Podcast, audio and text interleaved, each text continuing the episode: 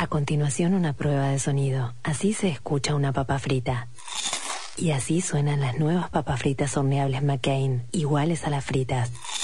Mmm, pará. ¿Estás seguro que están hechas al horno? Probá las nuevas McCain horneables y comprobá la crocancia de una papa frita hecha al horno. McCain, tus papas preferidas, cocinadas como vos preferís. Tanta pasión merecía un premio. Beneficios Ceneices. Si sos socio o socia de Boca, podés acceder a más de 1.200 descuentos en 10.000 comercios de todo el país. Restaurantes, tiendas, supermercados, ropa, lo que necesites. Para quienes acompañan en las buenas y en las malas, llega un nuevo programa de beneficios exclusivos. Beneficios Ceneices. Si sos socio o socia, ingresá con tu DNI en beneficiosceneices.bocajuniors.com.ar y conseguí hasta un 50% de descuento en más de 10.000 comercios de todo el país. Vos estás, Boca también.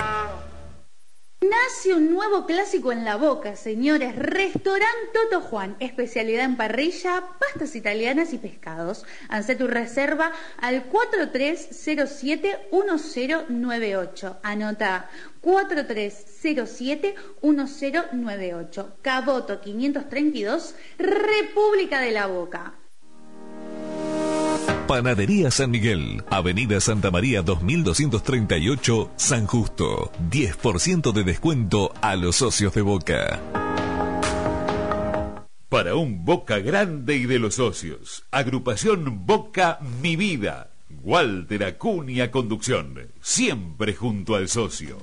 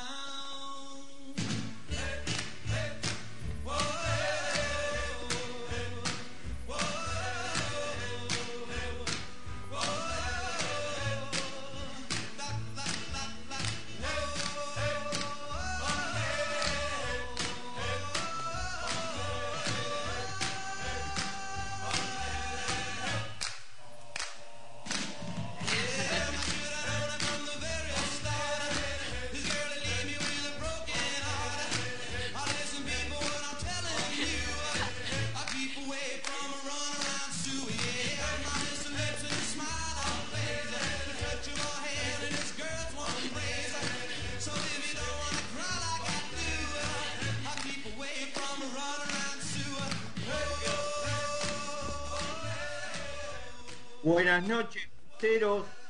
Programa 200 de Póker Bostero en todas sus versiones. Vamos, carajo. Sí, verdaderamente no creí que íbamos a llegar a, este número de programa, más con la banda que somos, ¿no?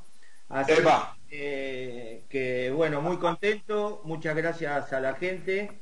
Muchas gracias a las radios que nos que nos eh, sacan al aire, tanto Radio Libre como Cadena Geneise, gracias al operador, al señor Javier, y al operador anterior, que por razones laborales no está en este horario, que es Hernancito Guidi, que le mando un abrazo grande a Hernán. Eh, gracias a todos los compañeros que estuvieron en los 200 programas, no son los que los que estamos ahora, el grupo se fue transformando y bueno, uno de los fundadores ya no está con nosotros alentando de la cuarta bandeja, pero debe estar muy contento, Pablito Male, este, de que el programa que él fundó haya llegado a 200 programas. Eh, la música de hoy, la que empezamos, Run Around Sue, que es eh, una de las canciones de la banda musical de Durmiendo con el Enemigo eh, película de 1991 que protagonizó la divina de Julia Roberts y Patrick Bergin en el papel de, del marido, estrenada acá en Buenos Aires el 11 de abril de 1991. Un dato, un costo de 20 millones de dólares tuvo y recaudó en el mundo 100 millones de dólares. Gran película, gran película. Gran película, Y uno, y uno constantemente está durmiendo con el enemigo. Y, y lo nota día a día con las cosas que van pasando. Bueno, eh, voy a saludar a mi compañero. Buenas noches, Volpini. ¿Cómo anda, doctor? ¿Todo bien? Todo bien, perfecto. ¿Usted cómo Genial, excelente, cada vez mejor. ¿Peleas en la semana? No, no, no, no peleo. A los giles directamente no le doy más bola. ¿Alguna por el título? Sí, sí. No, no. A la girada ni cabida. El 17 pelea Castaño. Sí, vi que tenía pelea con, con el dueño de Twitter. No sé quién es el dueño de Juan Twitter. Carlos Twitter. ¿Y no le, no le clausuraron la cuenta? Sí, me la mandaron me la mandaron a denunciar, pero bueno, no importa, son cosas que pasan. Pero no, vivo de Twitter, por ¿No era que se la sacaron por, por las canciones indebidas? Sí, la mandaron a denunciar por las canciones, no es indebida, sino que tienen derecho de autor. Ah. Eh, pero bueno, no vivo de Twitter, yo vivo de otra cosa. Eh, de la bolsa. Eh, eh. ¿La de Papá Noel? No, la otra. Este, no, tampoco la de Olmedo, eh, que no se lo crea. Eh, buenas noches, Chino. La de Bersuit. Eh, ¿Cómo le va, doctor? Buenas noches a todos. ¿Cómo andan? Un gusto de vuelta a estar otra vez acá. Eh, vienen medias movidas las semanas, pero bueno. ¿Cómo anda la vieja? Y la vieja ayer de vuelta anoche levantó fiebre. Ya otra vez fue a 38 y pico. Y lo, lo, peor de todo esto es que no encuentra dónde es. Eso es lo malo. Eh, no encuentra de dónde, de dónde puede ser. Pero bueno, ahí la seguimos luchando. Ahí está Camila ahora reemplazándome. Así bueno, bueno, señor. ¿No buscaron por el lado de alguna infección urinaria y nada de eso? No, eso ya lo, ya lo descartaron todo. No, ahora están buscando por el lado del reuma. Y tiene un poquito las paredes del estómago engrosadas. Pero por el lado del reuma. Lo que pasa es que eh, sobre llovido mojado. Eh, ayer venía la reumatóloga y cuando estaba en el trayecto hacia la clínica le avisaron que era eh, contacto estrecho de COVID, se tuvo que volver y no hay otra reumatóloga, digamos, tiene una sola. Eso es lo triste. Pero bueno, mándele, es la realidad que nos toca. Y le dedicamos el programa. Muchas gracias, Doc. Bueno, César, ¿cómo andas vos? Bien, estamos...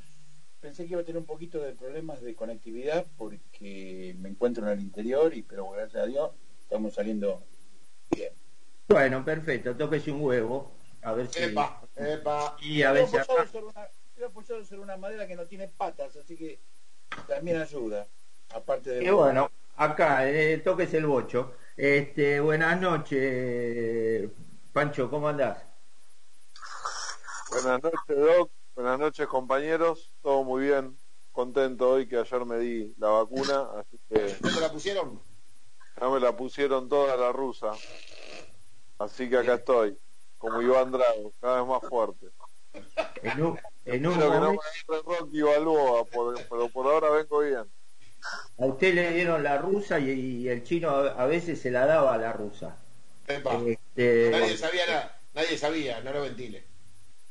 Buenas noches, ese, ¿cómo andás? Buenas noches, Doc. Un saludo para vos y para todos. Eh, nada, muy contento y expectante por el nuevo Boca que se va a venir. Bueno, bueno, después en la segunda hora vas a desarrollar el, tema. Dale, dale. Y hablando de tema, por favor, el señor operador, eh, el audio 1, gracias.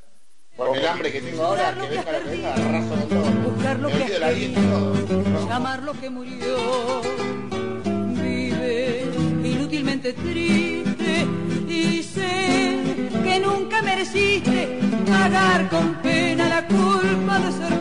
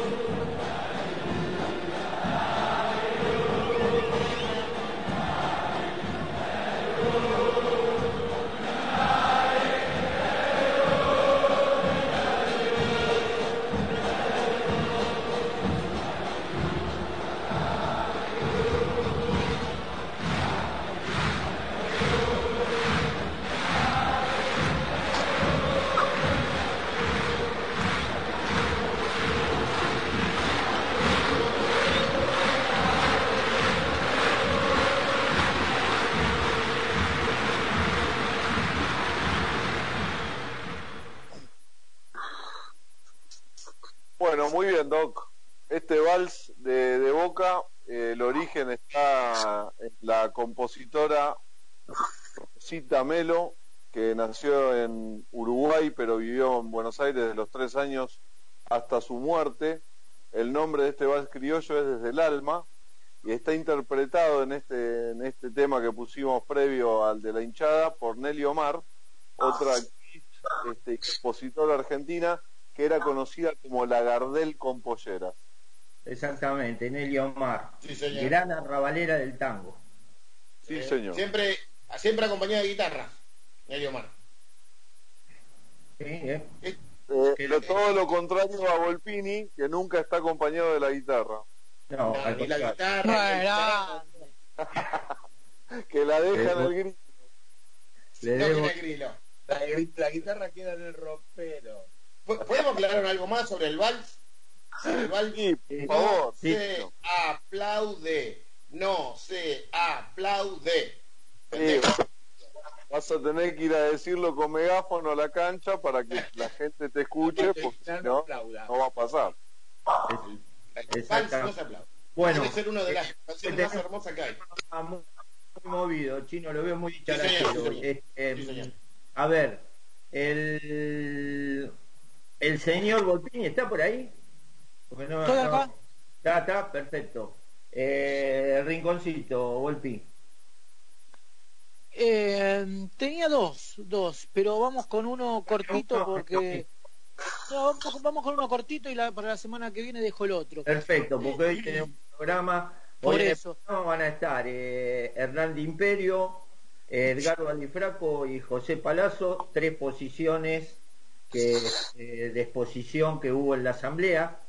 La verdad, eh, le tengo que decir al público, a, nuestros escuchas, este, y los compañeros lo saben bien. El programa lo empezamos a, pergeñar este, el día sábado. Eh, bueno, lamentablemente estamos el miércoles y todas las voces que van a salir aparecieron en los distintos programas. Bienvenido sea, porque eh, es la posibilidad que tiene el socio de Boca de, escucharlo. No lo agarra en uno, lo agarra en otro y, bueno, mañana eh, jueves y mañana viernes también podrá estar escuchando en otros en otros programas de Boca. Gracias, Volpini, dale. Epa. Em, ¿Qué pasó? Eh, no, la historia de Boca ha tenido grandes arqueros como Roma, Gatti, eh, hay otro que no prefiero no nombrarlo, bueno, y hemos tenido Andrada hasta hace poco. Diferentes, diferentes estilos. Usted que se la pasa hablando de censura, ¿por qué no lo nombra? No, prefiero no nombrarlo, no me gusta nombrarlo, ¿no? ¿Cómo se la pasa? A mí me censuraron, no me la paso hablando. Lo está censurando. No, ustedes pueden decir, yo no, cada uno puede decir lo que quiera. Ah, bueno, dele. Es distinto. Ah, eh, ah, bueno, y eso, eh, perdón, con, ese tema agradezco a todos los periodistas que me llamaron en la semana. Em, eh, a, toda la, a toda la gente, hincha, simpatizante, también. directivo, ex directivo. Exacto. ¿Y a mí? no sé, compañero del ex, no, del secundario, compañero del trabajo, todo. Todo. Y, a, Generaliza. Y, al presidente del club que sé que le llegó y que tampoco le gustó mucho el tema.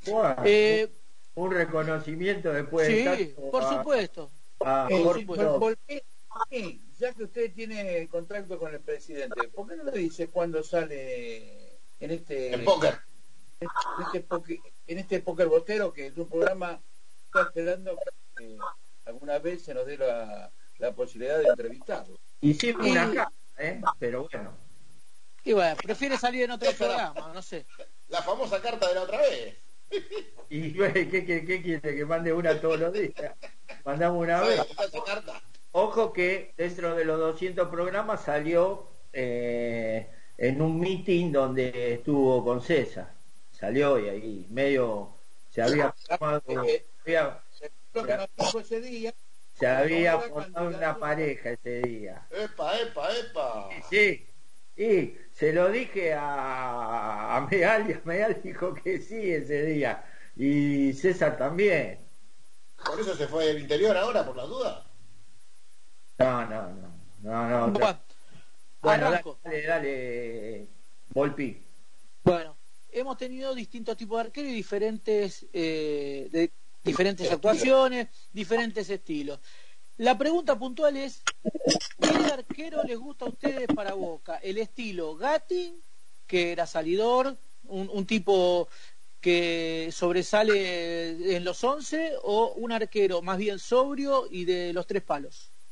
¿Como cuál sería para vos? ¿Un Andra, Andrado, Roma, eh, Orión. Bien. Este, bueno, rápido que ya eh, va a entrar Hernando Imperio. Eh, me avisan cuando está. Eh, vos, Volpini, arranca vos. Bueno, a mí mi ídolo de chico siempre fue el Loco Gatti, así que me gusta el estilo Gatti, prefiero ese estilo. Pero votó a otro, ¿no? Este... No, no, lo voté a él, ¿eh? Ah, ¿lo votó a él? Sí, lo... lo decía la canción. Claro, el loco lo más grande del fútbol nacional. Exactamente. Bueno. Eh, vos, Chino, dale. Yo para mí es Hugo Orlando Gatti. ¿eh? El showman, arquero y todo lo que, y de líbero, todo lo que se le pueda pedir a un jugador de hace 40 años atrás, ¿no? Un poquito, creo que está un poquito adelantado. Pero usted, no llegó a votar. Yo no llegué a votar, yo no llegué a votar. Perfecto. Este, César. Me inclino por el estilo también de Hugo Orlando Gatti y, también el mono, que era muy parecido al estilo. Eh, ese. Yo también me inclino por el estilo de Loco Gatti. Perfecto. Eh, Panchito. Lo mismo, Gatti. Estilo Gatti. Perfecto. Bueno, yo voy por el estilo del Tano Roma. Eh, la Contreras. ¿Qué? Patricio, Patricio. Patricio Contreras. No, no, bueno, pero yo quiero el arquero sobrio, que salga y que ataje. Igual, el loco era un fenómeno, pero bueno, eh, eh, toda la fotocopia, vio como la fotocopia que sale manchada con la línea, todo eso, todo lo que lo quisieron imitar. Eh, sí, no, pero salieron, salieron con la fotocopia medio manchada. Entonces, pienso que ¿para qué vamos a decir? Hugo, fue un creador del puesto, ¿cierto? Sí, a ver. Y hubo, hubo, algunos, hubo algunos arqueros que trataron de imitarlo en algunas cosas, lo han superado en algunas y en otras no tanto. Bueno, eh, él, eh, Hugo Orlando Gatti, dice que siempre dijo que su gran maestro fue Amadeo Carrizo, que él se tuvo que ir de River por la longevidad en el arco de de Amadeo Carrizo. Ahora, el ídolo de Hugo Orlando Gatti era Néstor Herrea, que casualmente el estudiante.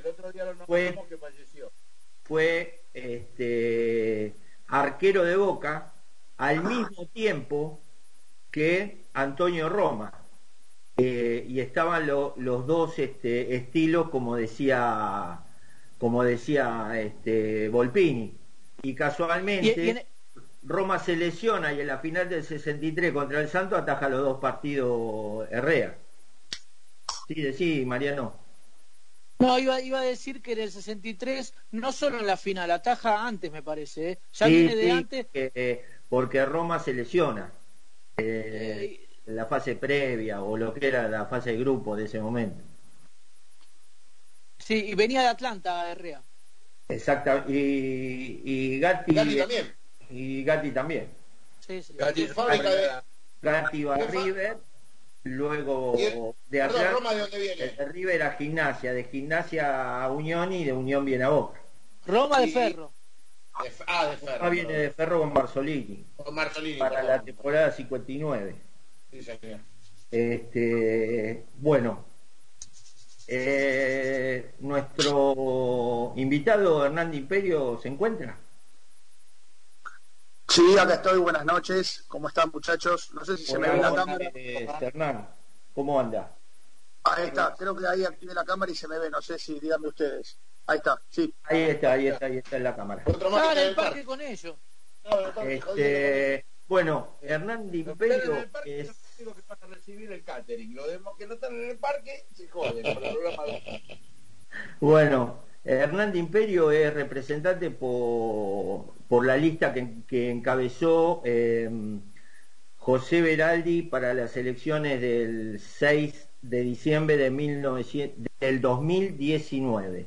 Fue además, em, fue también representante en la elección del 2015, que también por la lista de José Veraldi, así que este es su segundo su segundo mandato como representante de, la institución, hijo de un ex dirigente de la de la de Boca, sí, sí, en su momento con, Antonio con Antonio Alegre. Eh, sacado de cana, Miguelito. Eh, Miguel de Imperio. Bueno, pero usted si vamos a nombrar a todos los que lo sacaron en cana, tenemos que hacer un programa especial.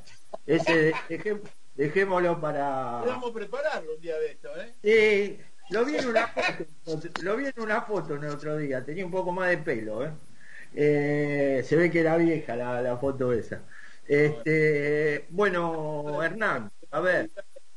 Eh, Buenas noches. Estaba, estaba escuchando el programa recién atentamente y me voy a tomar un atrevimiento. Estaba eh, con el tema de la, de la encuesta que hacían de los arqueros Sí, Bueno, ya que está, me, invade el corazón Bostero y quiero opinar a ver del... dale, dale, dale, dale, ah, respeto lo que dijeron todos, ganó por amplia mayoría el, loco, un, fuera de serie comunal.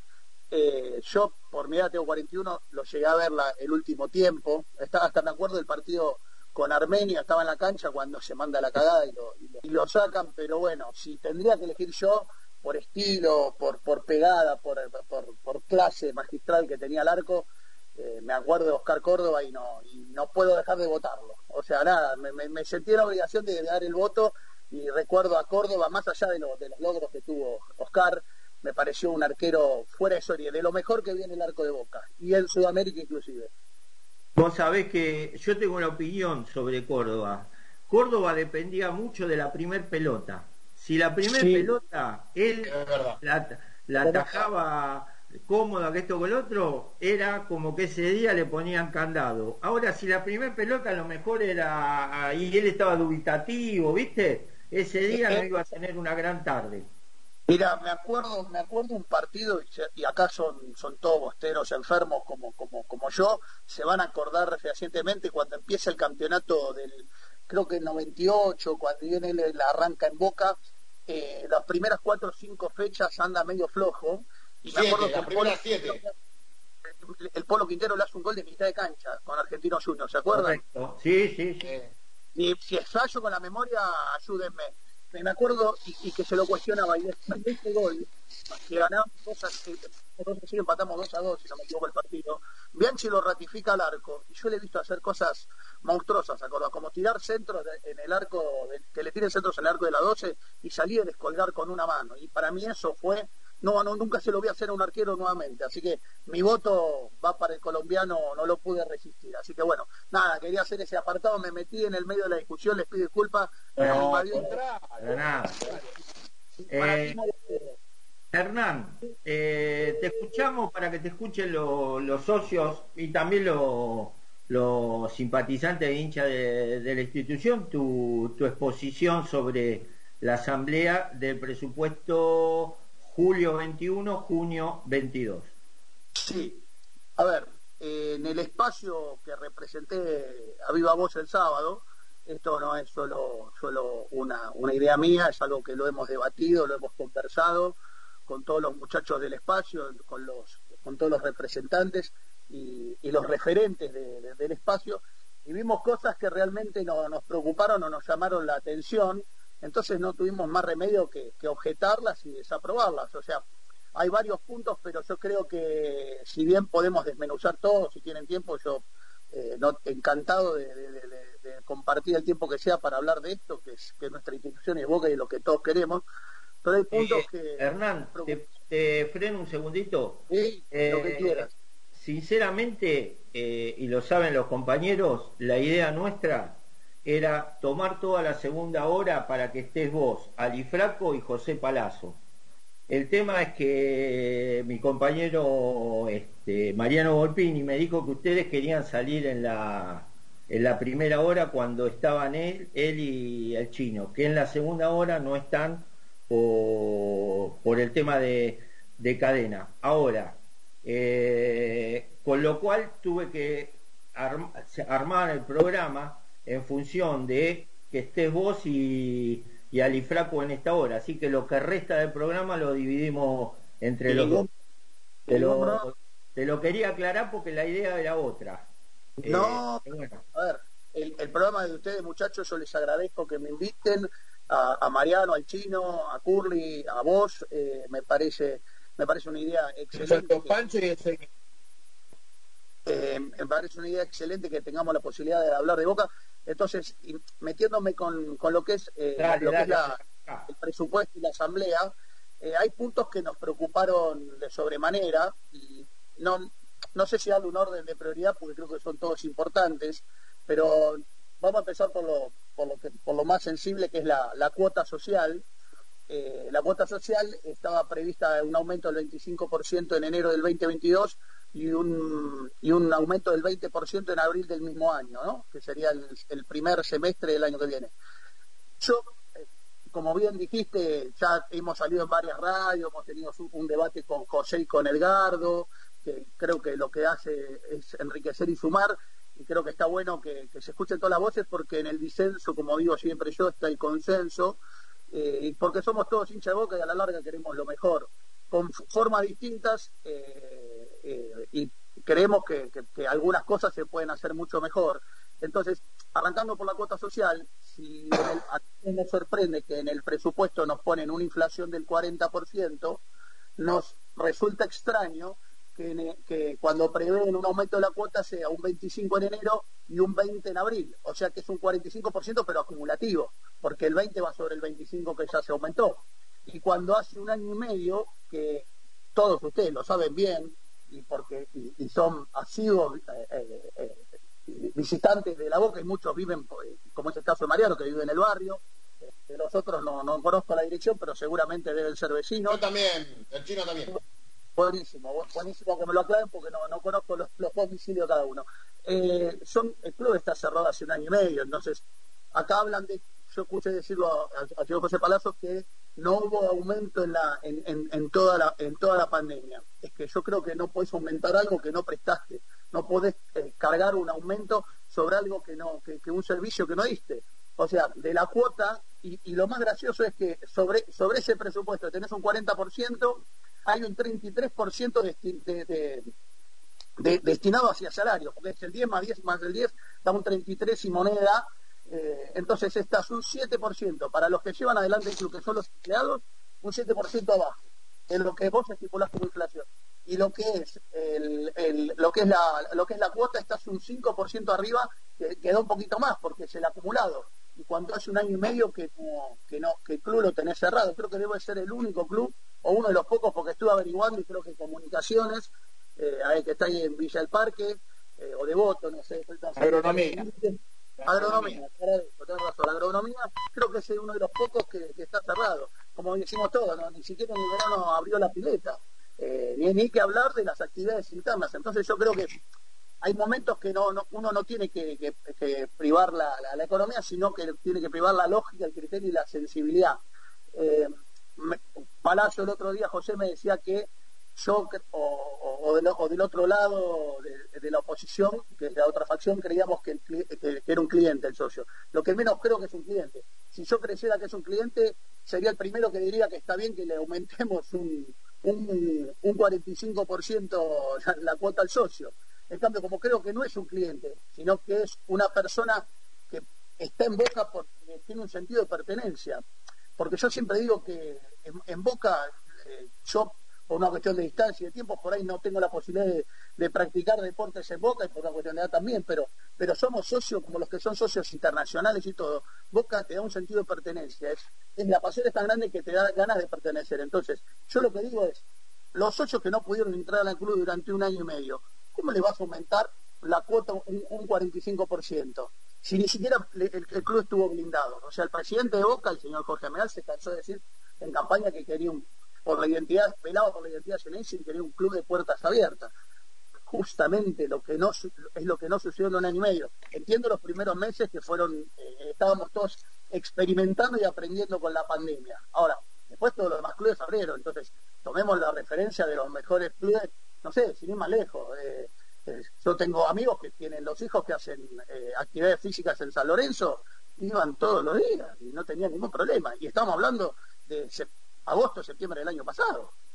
Entonces, yo creo que ahí estamos atacando y bombardeando el bolsillo del socio cuando yo escuché a, a esta gestión, cuando era en oposición, decir que el ajuste no lo haga el socio. Creo que si hay una frase cabecera que caracterizó a José, a quien respeto, y, estimo, porque son muchos años que lo conozco, y mi padre ya lo conoce de antes, como bien de, hacía vos la presentación, cuando, mi viejo viene de larga data, fundó una agrupación, imagínate, y de la, agrupación boguense, y después estuvo más de 10 años en el club con Antonio. Eh, yo creo que lo conocemos hace bastante y él, y él sabe muy bien que lo que estuvo pregonando durante mucho tiempo cuando era oposición, hoy lo que escribió con, con, la mano en ese momento lo está borrando con el codo. Y yo creo que ni él está convencido de esto. Entonces, yo, por eso es que uno de los puntos en la asamblea que no, que, me pareció eh, para destacar y que estaba mal, y, fue uno de los puntos que nos llevó a la desaprobación, es ese, un club cerrado durante un año y medio y el ajuste lo termina pagando el socio. Entonces, a la larga, ¿quiénes son los que toman al socio como clientes? ¿Nosotros, él, él cree que yo pienso eso, los anteriores, o ellos? o todos o ninguno. De ahí se desprende, después, si, te pones a, pensar, indefectiblemente caigo, tengo que caer sobre el tema de los deportes amateurs. Vuelvo a decirlo, el ser socio de Boca es un sentido de pertenencia y mucha gente del barrio, y muchos que están hoy ustedes acá conectados conmigo, que me están diciendo que viven en la Boca, deben tener hijos, sobrinos, eh, algún vecino o algo que practica actividades eh, eh, amateur en Boca. ¿Cómo podés vos seguir durante un año y medio, ya que estás cobrando la cuota, seguir cobrando las actividades aranceladas de los deportes amateur cuando vos no le estás brindando. Yo siempre pongo puse en, varias entrevistas que me hicieron y, en varias charlas que tuve con socios, pongo un ejemplo muy, muy, pero muy tonto. A mí me encanta ir al cine, particularmente me encanta ir al cine. Pero es como que me cobren la entrada para ir al cine y cuando llego no me dejen comprar los pochoclos, sino no me dejen sentar, ni siquiera me pasen la película. Es más o menos lo mismo. ¿Para qué me vas a comprar la, entrada si ni siquiera me vas a, exponer la película que vengo a ver en, el auditorio? No tiene, no, tiene, no tiene razón de ser. Y no contento con eso, cuando hicimos la, el espacio nuestro, hizo dos de los muchachos nuestros estuvieron en la charla de preguntas, no contento con eso, sumaron a las actividades aranceladas el básquet, que antes no estaba. Entonces, y eso fue una, una de las preguntas que en la devolución que nos hicieron en la, en la reunión vía online, vía Zoom, no, me acuerdo qué plataforma se usó, eh, eh, estuvieron los muchachos, pero fue una de las respuestas. Entonces, vos venís hace un año y medio con un club cerrado, le cobrás la cuota al socio, no puede entrar, le cobran pero la, cuota al socio, insisto, ¿eh? Yo soy el primero que hace proteccionismo sobre nuestra institución y, va a estar siempre a favor. La cuota seguirá cobrando. Ahora, cuando, cuando está todo por volar, no se la aumentes porque vos tenés que tener en cuenta, no la, inflación que viene a, cuenta, vos tenés, o va a venir a futuro, vos tenés que tener en cuenta todo lo que pagó y no gozó, o no disfrutó, o no pudo eh, hacer uso del club. Y encima le estás cobrando las actividades aranceladas. Los deportes amateurs y, y seguís cobrando esos aranceles extra que van por fuera de la cuota. Entonces yo digo, eh, parece que, no, no puede pagar el, eh, no puede pagar el pato de la boda el socio. Al contrario, es lo que tenemos que cuidar porque es nuestro capital más preciado. Por algo somos el, club con más socios en, todo el territorio nacional. Tratemos de cuidarlo, no, no, no, no, de destruirlo. Porque, eh, a ver, por más que Palacio siguió diciendo, no, porque el socio eh, que no pudo pagar no se le va a dar de baja. Si no te pudo pagar hasta ahora, menos te va a poder pagar con un 45% más de aumento. Cuando la situación económica del país, todos sabemos, y creo que nos debe pasar en la economía de hogar de cada uno de nosotros con las actividades personales que se dediquen, y estamos todos remándola y jugándola para estar el mango todos los días. Entonces, y no, y esta situación no escapa el socio en lo absoluto. Entonces yo creo que es por el lado donde el segundo punto cuota social, más deportes amateur, estamos en un problema serio. Y a, su vez a eso sumale lo que pasó con los, con los abonos, cosa que nos sorprendió, pero abruptamente y tristemente, que hubo, un año y medio que no se pudo ir a la cancha a ver fútbol y estos muchachos, eh, calculo que todos deben, lamentablemente, lamentablemente porque creo que a todos nos duele, de acá a fin de año todos sabemos que no vamos a volver a la cancha. Creo que es algo que, no va a volver a pasar hasta que no esté más del 60-70% del país vacunado y, que, los promedios de contagios y, muertes bajen. Entonces, yo creo que todos estamos pensando en una cancha de boca y en una bombonera y entrar por la puerta 3 o, por el sector de plateas o por Casa Amarilla para ir al estacionamiento, los que sean, estamos pensando todos en un 2022. Entonces, la gente que pagó los abonos en 2019 tuvo la posibilidad de ver solo cinco partidos locales, porque los abonos son partidos locales. Boca jugó siete u ocho, no recuerdo, creo que jugó siete, pero los que fue de visitante, no, importa, porque acá no, nadie puede ir a la cancha visitante, entonces todos lo miramos por la tele. Eh, a ver, en esos cinco partidos en dos años sin fútbol a su promedio de dos, dos partidos y medio por año. Ahora viene la renovación de abonos y hay un 40% de, de, aumento de los abonos y un 2% mensual hasta junio, que en seis meses da un 12. O sea que de un 40 hay que sumarle un 12 más acumulativo. Ya quedan un 52 acumulado. Ahora yo me pregunto, ¿no? Y yo los invito a que todos puedan analizarlo conmigo y creo no estar equivocado las personas que renovaron en diciembre del 2019 dieron cinco partidos, después vino la pandemia, no es culpa de nadie, estamos de acuerdo en eso. Tuvimos todo el 2020 sin, sin, sin partido.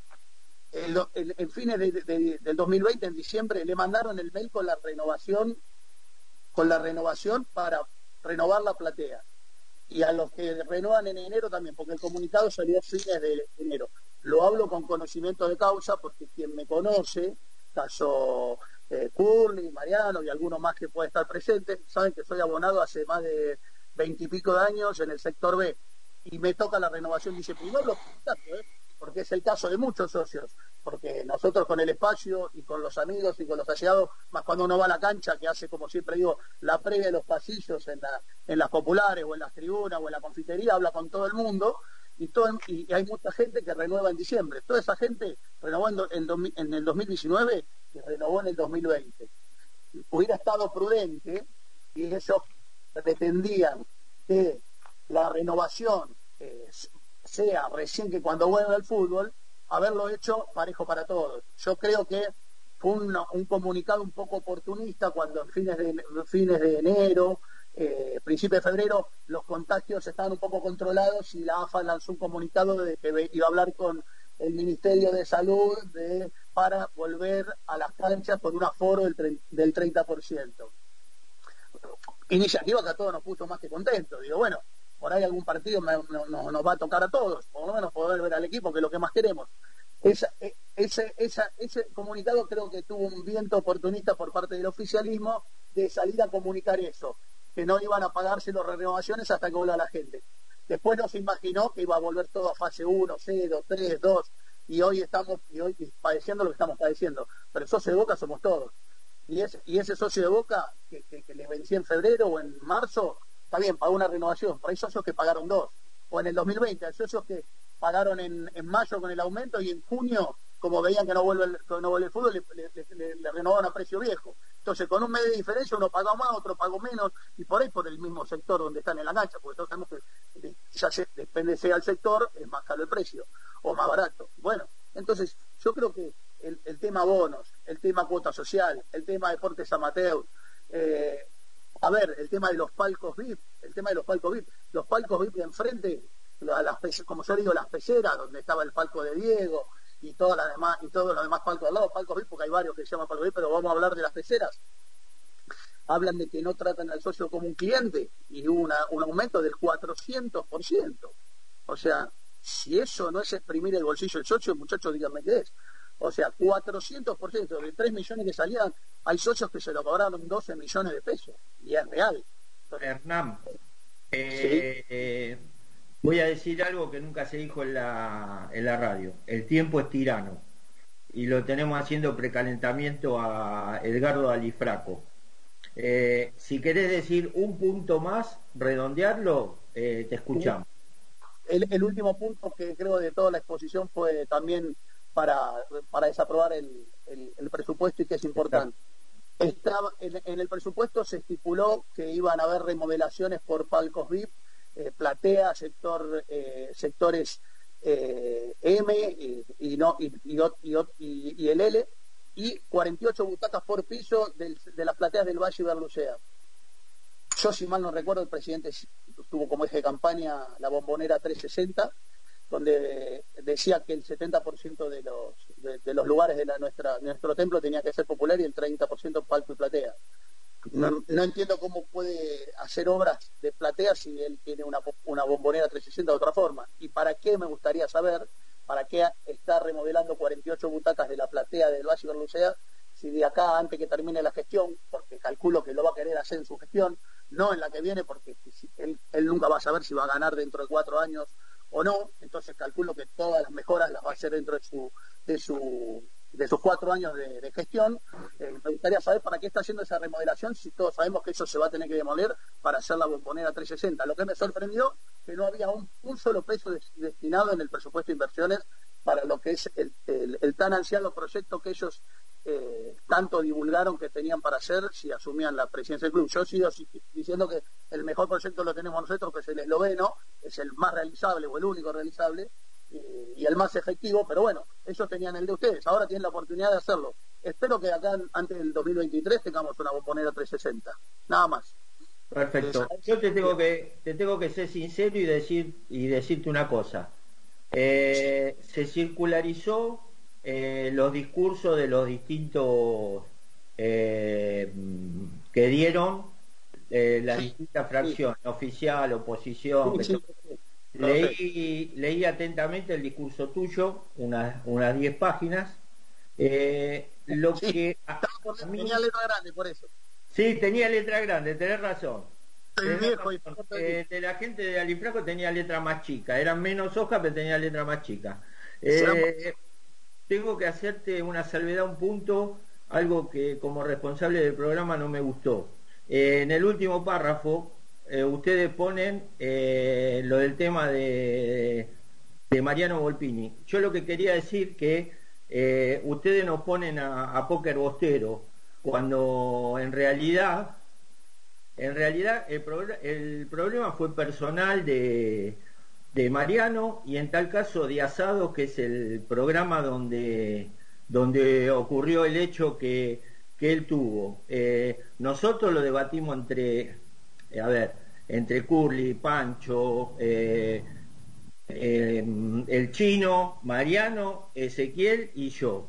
Y tuvimos y tomamos la decisión que tomamos. Teníamos tres, tres escalas para tomarlo, tomamos la decisión que tomamos. Eh, con lo cual, este, me parece que, que no sé por qué en el discurso nos nombraron a nosotros que no tuvimos nada que ver en ningún tipo de, de, de, problema. Así que bueno, solo eso te, te quería decir. Después este, uno puede compartir o, no. Algún punto puede compartir, otro punto no, pero bueno, eh, es razonable tu discurso. Te hago, te hago te hago un paréntesis de eso que esté bueno que lo nombres. Te cuento solo un detalle. Cuando, yo cuando lo tipeo, hay un error de tipeo personal y me confundo un programa con otro. Pero cuando yo lo digo en la, en la asamblea y cuando expongo, porque una cosa es lo que se viraliza por las redes sociales, que ya sabemos a la velocidad que corre todo, lo bueno y lo malo. Cuando yo expongo en la, en la asamblea, para tu tranquilidad, yo, yo hago y me refiero y hago alusión a asados bosteros. En el discurso decía pero decía asados. Lo que pasó con Mariano yo simplemente como, como un compañero de espacio personal y a una persona que estimo y respeto por sus ideas y su convicción hacia Boca, me parece que hoy, a 40 años que estamos casi de democracia, censurar las ideas de alguien me parece algo terrible o, limitar las ideas. El problema que pase con la cadena lo desconozco. Si, es un, si amerita la decisión un problema interno y de programación o empresarial, yo tengo empresas y hay, hay veces que tomar decisiones, eh, lo respeto y será algo que tendrá que solucionar eh, Mariano con los directivos o dueños de la, de la cadena o de la, señal. Ahora, mientras no amerita eso, si amerita a, a, pensamientos o expresiones de Mariano que disienten o, es una voz que piensa distinto a otras, y hoy con 40 años, a 40 años de democracia me, dolería que eso suceda. sea que le suceda a Mariano o a cualquier integrante de cualquier facción. Creo que todos tenemos el derecho a expresarnos y vuelvo a, mi, a mi valor inicial. Lo bueno que estemos eh, en puntos encontrados, porque en el disenso siempre va a estar el consenso. Solo quería aclararte eso. Bueno, perfecto. Te agradezco, Hernán. Eh, en algún otro momento esperamos tener algún contacto para hablar de Boca, para hablar de los problemas de Boca, eh, más extenso que en el día de hoy. Así que, bueno, eh, muchísimas gracias y, creo que... Y ya tenemos al otro invitado. Sí, sí, ya sí, sí lo veo acá. gracias a ustedes. Un abrazo grande, bien postero. Y vamos Un abrazo. Muchas gracias. Abrazo, Bueno, tenemos ahora a Edgardo Alifraco, que fue eh, vicepresidente de la Honorable Asamblea de Representantes y eh, secretario general de la Asamblea de Representantes y fue eh, durante el segundo mandato de, de Daniel Angelici responsable de, de, el básquet profesional y amateur en Boca Juniors. bienvenido Edgardo y buenas noches. Hola, buenas noches Eduardo, buenas noches César, buenas noches Mariano y no sé quién más está por ahí. chino, Pancho, chino, chino y Pancho, entonces. Pancho y Ezequiel. Edgardo, eh, una cosita. Eh, vos, eh, Hernán hizo hincapié sobre el punto de, a ver, de cuota, abono, aranceles y, e inversiones, si no me equivoco. ¿Está bien, Volpini? ¿O algún punto más? sí, sí, sí, ¿Esos cuatro fueron? Sí, sí. Perfecto. Eh, Edgardo, sobre algunos otros puntos que el, el presupuesto es inmenso eh, del club, pero de, o, ¿querés hacer hincapié en estos o en, algún otro? Eh, a, ver, como, quieras vos, arranca, dale. No, no, hagamos dos minutos de esto y después hacemos ida y vuelta, si te parece. Eh, a ver, el tema de los abonos es un motivo que por sí solo a nosotros, como se dijo en la Asamblea, nos, hubiera motivado a votar en contra de, este, del presente balance. Nosotros no estamos haciendo hincapié en el cobro de los abonos, en el porcentaje de aumento, si es poco, si es mucho, si la inflación, si no la inflación. Nuestro planteo es, el club asumió un compromiso con los socios. El club asumió y en su balance se figuraba una obligación de hacer para con el socio. ¿Sí? O sea, los partidos, sí, los abonos son una obligación de hacer. Vos pagás el abono y el club contrae un compromiso con vos de brindarte ese espectáculo. Es obvio que no se puede jugar. Es lógico también que el club no debe proceder a devolver el monto, no creo que nadie esté planteando eso. Lo que sí es lógico es que una vez reanudada la actividad, el club cumpla con la obligación de hacer pertinente que en su momento adquirió con el socio. Digamos, este es el esquema básico, para no entrar en discusiones de inflación, no inflación, creo que eh, tiene que ver con el espíritu mismo de la asociación civil, ¿no? O sea, la asociación civil está conformada por los socios, toma un compromiso con los socios y debe cumplir con ese compromiso en el momento que se pueda, obviamente. Eh, se fue generando una pelota cada vez más grande de esas obligaciones de hacer, motivada claramente porque se siguió renovando abonos una vez que ya era bastante claro que por un lapso prolongado no íbamos a tener fútbol. Llegamos al punto máximo de diciembre del 20, que es si vos tomás un abonado que renovó en diciembre del 20, había renovado en diciembre del 19, ha habido tres meses a la cancha, eh, enero, febrero, marzo, nueve meses no fue, y se lo, se lo volvió a, vamos a decir, invitar a renovar su abono por otros 12 meses, con lo cual, si volviese el fútbol eh, en enero del 22, para poner la fecha que estima el presupuesto, ese abonado tendría 21 meses pagados en el club, en los cuales durante los clubes ese club no le pudo prestar servicio. Cuando digo 21 meses suena muchísimo, ese es el que abonó en diciembre. Si vamos a noviembre son 20 meses, octubre 19 y así sucesivamente. Eh, claramente para nosotros esto ha sido un tema que se comenzó manejando como se pudo y terminó muy mal manejado. Y cuando digo se invitaba a renovar, me refiero, todos los abonados, porque se está diciendo, el club repite, los directivos repiten en discursos, en medios, bueno, en realidad todos los abonados se los va a esperar si no pudieron renovar. Ahora, la realidad es que cada vez que llegaba el mail de renovación, se le decía, señor abonado, su abono vence tal día, el monto es tal día, y las formas de pago son las siguientes. En ningún lado decía, en caso que usted no pueda renovar, se le esperará para cuando comience el fútbol. Digo, quiero marcar esta diferencia porque es muy importante.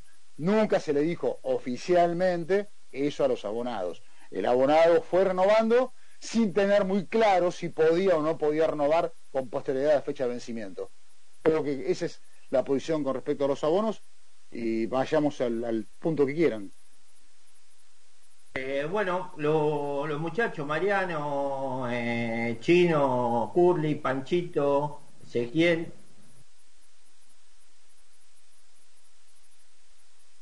Arranco yo, doctor, si quiere. Dale, eh, dale, Pancho. Edgardo, eh, fuiste claro con el termo, en términos del tema de la cuota y la renovación. Para ser más concreto, para, para los hinchas y para los que no estuvieron en la asamblea, ¿qué cosas ves que está haciendo bien esta administración y qué cosas no te gustan de esta administración?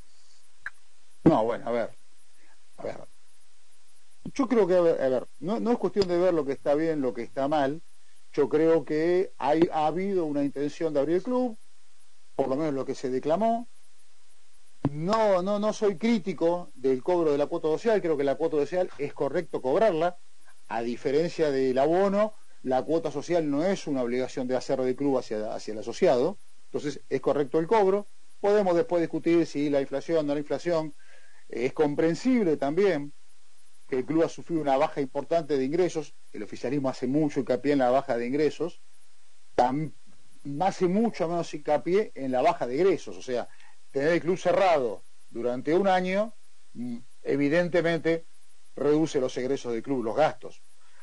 No jugar el fútbol con público, pensemos que la cancha está prevendida en un 95% habitualmente, ¿sí? porque si tomamos la venta más los socios más los abonados, nos queda únicamente 3.000 ubicaciones en socio adherente. O sea, Boca gasta mucho más que lo que recauda el día puntual del evento. Bueno, esa plata se ha ahorrado. Entonces, evidentemente no hay, eh, no, se ha tomado en cuenta, o por lo menos en el discurso oficial nunca se habla de esta reducción de gastos, eh, que es lo que ha ocasionado, digamos, que quizás los números no sean tan graves como podrían haber sido. Si me preguntás eh, lo positivo, mira, tendríamos que ver un poquito más a fondo el tema. El oficialismo habla siempre de una apertura a todos los, socios, agrupaciones que integran el club. La verdad, no la veo, no se ve. Yo te diría que tengo contacto directo con la mayoría de los presidentes de agrupaciones oficialistas, oficializadas perdón, en el club, o sea, aquellas que figuran cumpliendo las normas estatutarias. Yo creo que mm, bastante más de la mitad de ellos nunca ha tenido un contacto con el club formal, al menos con la comisión directiva. El único contacto que se ha tenido ha sido siempre desde el punto de vista organizativo en cuanto a la asamblea. Entonces hay, una importantísima falta de diálogo que, bueno, es cierto, hay un tiempo todavía importante para, para subsanar, ¿no? Bueno, eh, eh, Chino, bueno, déjale la pregunta, Chino. Eh, porque en dos minutos salimos, no tenés problema en entrar en la hora de, de cadena en Flaco. Tenemos que, seguir, tenemos que seguir. Así que, por eso, mismo. Por eso mismo. Así que bueno, te deja la, la pregunta planteada del chino, vamos a una propaganda, el cierre con la M890 y cuando volvemos eh, contesta el flaco desde cadena Geneise que nosotros seguimos. Dale, chinito. Y Mariano, si tienes alguna pregunta, la, dejamos también hecha. Una cosita, no quiero saludar a Mariano. No quiero dejar de saludar a Mariano, que tengo entendido no va a participar de la segunda parte, así que no, quiero dejar de saludarlo. El chino Gracias, Edgardo. El, chino tampoco. Así que por eso, si cada uno quiere dejar una pregunta, la anotamos. Que dejen los dos. Bueno. ¿Qué tal, Edgardo? ¿Cómo estás? No, la pregunta es la siguiente, muy simple. ¿cómo hubieron eh, tomado ustedes el tema de los abonos? ¿Qué, ¿Cuál era la idea? ¿Eh? De plantear la pandemia y los abonos renovados. Eh, te dejo la pregunta. y yo le dejo... Ah, perdón. No, no, dale, dale, Mariano, por favor. No, y yo le dejo la pregunta, él fue presidente de básquet de la gestión anterior, eh, ¿qué opina sobre el tema de cobrar populares eh, en los partidos de básquet de la Liga Nacional? ¿Populares a los socios, Mariano, o populares? Sí, sí, a los socios, a los socios. Ok. Gracias, chao muchachos. Chao, gracias muchachos. Chao, Mariano, chao, chao, chao, chao, Mariano. Gracias al operador y en tres minutos volvemos.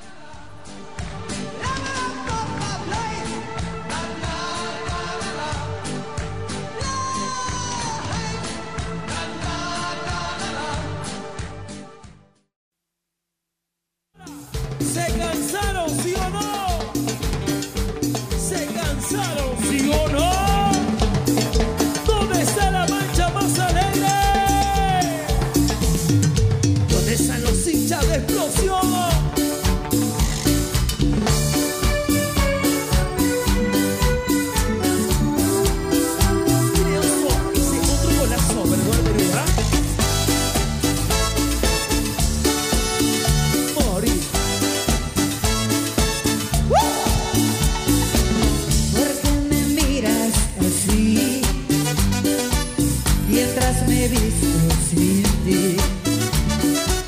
Recuerda bien este que fue para amar y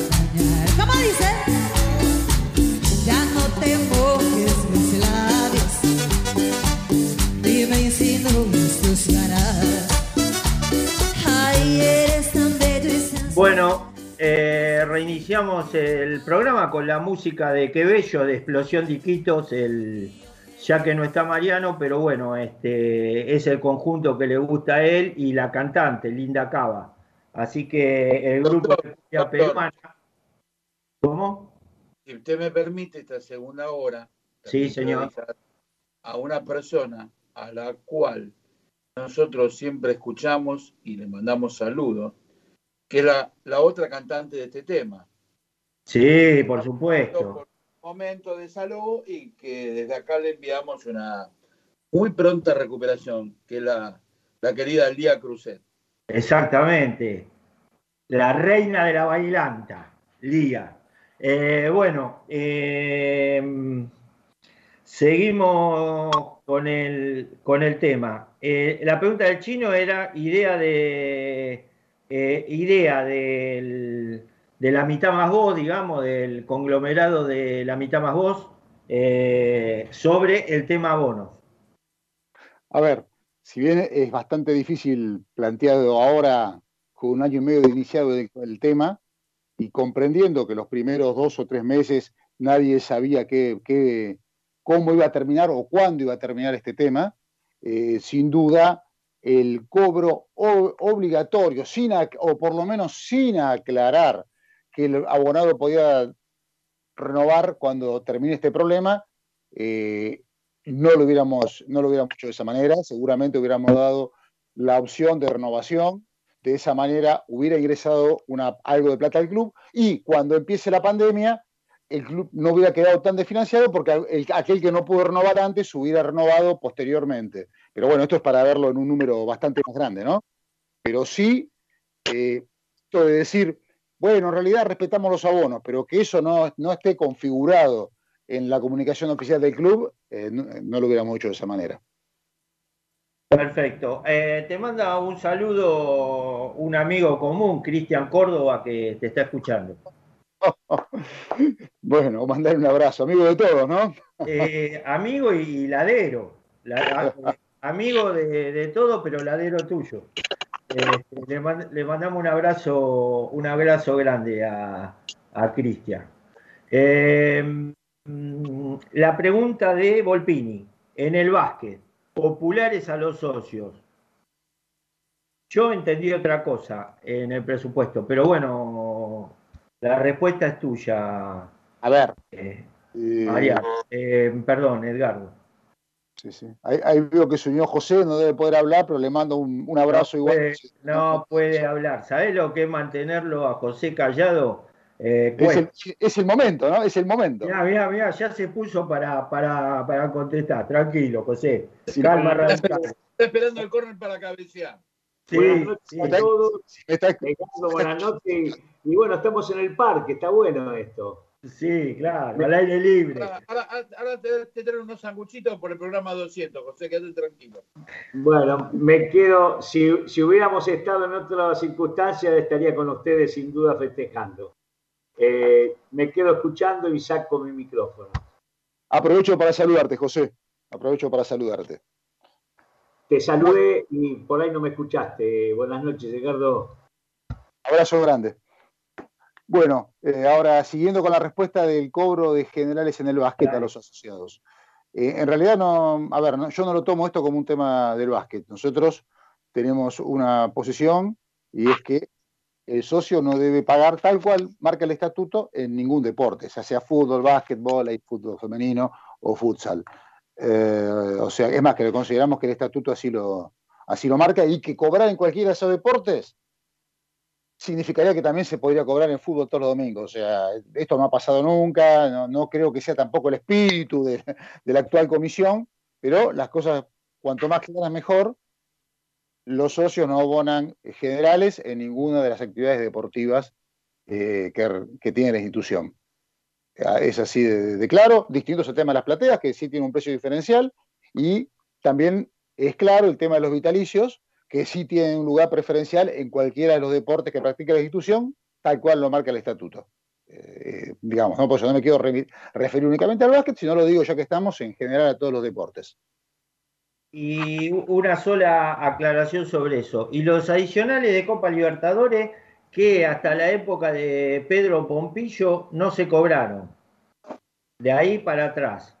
A ver, yo creo que, a ver, eh, ¿cómo, ¿Cómo quedaría ese, ese tema? Ya que lo sacaste a, a, la, palestra. Sí, yo en realidad no diría eso. Yo diría, a ver, los adicionales de Copa Libertadores se han ido cobrando y no en diferentes etapas. ¿Sí? de nuestro club. En algunas etapas no se cobraba la primera fase, en otras se cobraba la primera fase, en otras se cobró toda la Copa Libertadores. Vendía abono, correcto. Sí, sí pero sí está claramente diferenciado, y vos fíjate que incluso esto pasa con los abonos, que la Copa Libertadores está por fuera de los campeonatos oficiales que se disputan en los torneos de la Argentina. Digo, creo que esto ha sido saldado así en todos los debates institucionales. Entonces, no, no veo la necesidad ahora de poner en debate si el, si el socio en un torneo común, ¿sí? no estamos hablando de, la final intercontinental FIBA, me imagino, eh, la general en la bombonerita. ¿Sí? No, esa final generalmente es en cancha neutral, así que. Eh, ¿No? Pero. Mira que este, este año a. Eh, a Quinza le tocó acá en. Sí, sí, bueno, pero. Le, tocó acá con San, Pablo Burgo. Exactamente. Eh, Ahí donde jugó nuestro jugador Jaciel Rivero. Dicho sea de paso, creo que. Jugadorazo, de lo mejor que trajiste, te lo quiero decir públicamente un jugador que, jugó con nosotros la, eh, temporada 18-19, en lo que sería el correo del 19-20, terminó jugando la final intercontinental FIBA, ¿no? Digo. Así que bueno, algo. Y vos sabés que cuando se fue a España, yo no le tenía fe, porque en Boca le veía más ataque que defensa. Y viendo siempre la Liga Endesa, viste que la Liga Endesa tiene una defensa muy dura, pero mejoró 100.000 por ciento. Eh, en cuanto a defensa. Y bueno, un saludo grande para Yaciel, que dejó un, gran recuerdo eh, en, el Boca Vázquez. Eh, una cosita para terminar, Jaciel. Sí, dale, dale, dale. Cuando él se va, había una intención, había una cláusula que podía tener una, nueva salida luego determinada eh, una de las ligas europeas dependiendo de su rendimiento, obviamente, empezó a jugar, se quedó y se va a quedar muchísimos años mal, más, por, suerte para él, y lamentablemente nosotros que no lo podemos ver con la azul y oro, ¿no? Exactamente. Este, eh, ¿qué, otra cosa eh, diferencial del, presupuesto nos podés aclarar, Edgardo? Bueno, a ver, eh, otro punto que para, para mí de los que nombró Hernán, ¿no? Eh, vamos a, un tema que a nosotros nos preocupó mucho, nos llamó la atención, fue el tema de las donaciones. Claro, vimos que el presupuesto de donaciones era de más o menos 31 millones de pesos este año comparado con apenas 2 millones 700, no llegaba a los 3 millones del presupuesto anterior. Bueno, hicimos la consulta y se nos dio una respuesta que nos sorprendió. Se nos dijo, no, lo que pasa es que este, esta plata corresponde al 1% de la cuota social que el club, por resolución de comisión directiva, le gira a la, a la fundación para la ayuda. Bueno, ok, dijimos, ¿y entonces por qué tanta diferencia? No, lo que pasa es que el año anterior no le giramos a la, a la, fundación. Bueno, esto no, nos, molest, nos casi diría, nos sorprendió en demasía. Dijimos, como, no, pero ahora se le va a compensar. Y bueno, estamos hablando de una fundación, una actividad social. No, no, pareciera ser que sean cosas que, bueno, este año no te la doy, te, te la doy el año que viene, máxime en medio de la pandemia que estaba viviendo. O sea, se desfinanció a la Fundación Boca Social la respuesta fue ¿por qué no se hizo? La respuesta que recibimos fue porque la fundación no tenía actividades constituidas. Cosa que nos, llama, nos llamó poderosamente la atención porque nosotros sabemos que había un presidente de la fundación nombrado por la actual comisión directiva. También sabemos que, o sabemos nosotros, no, es público, después ese, directivo renunció a ese cargo puntual.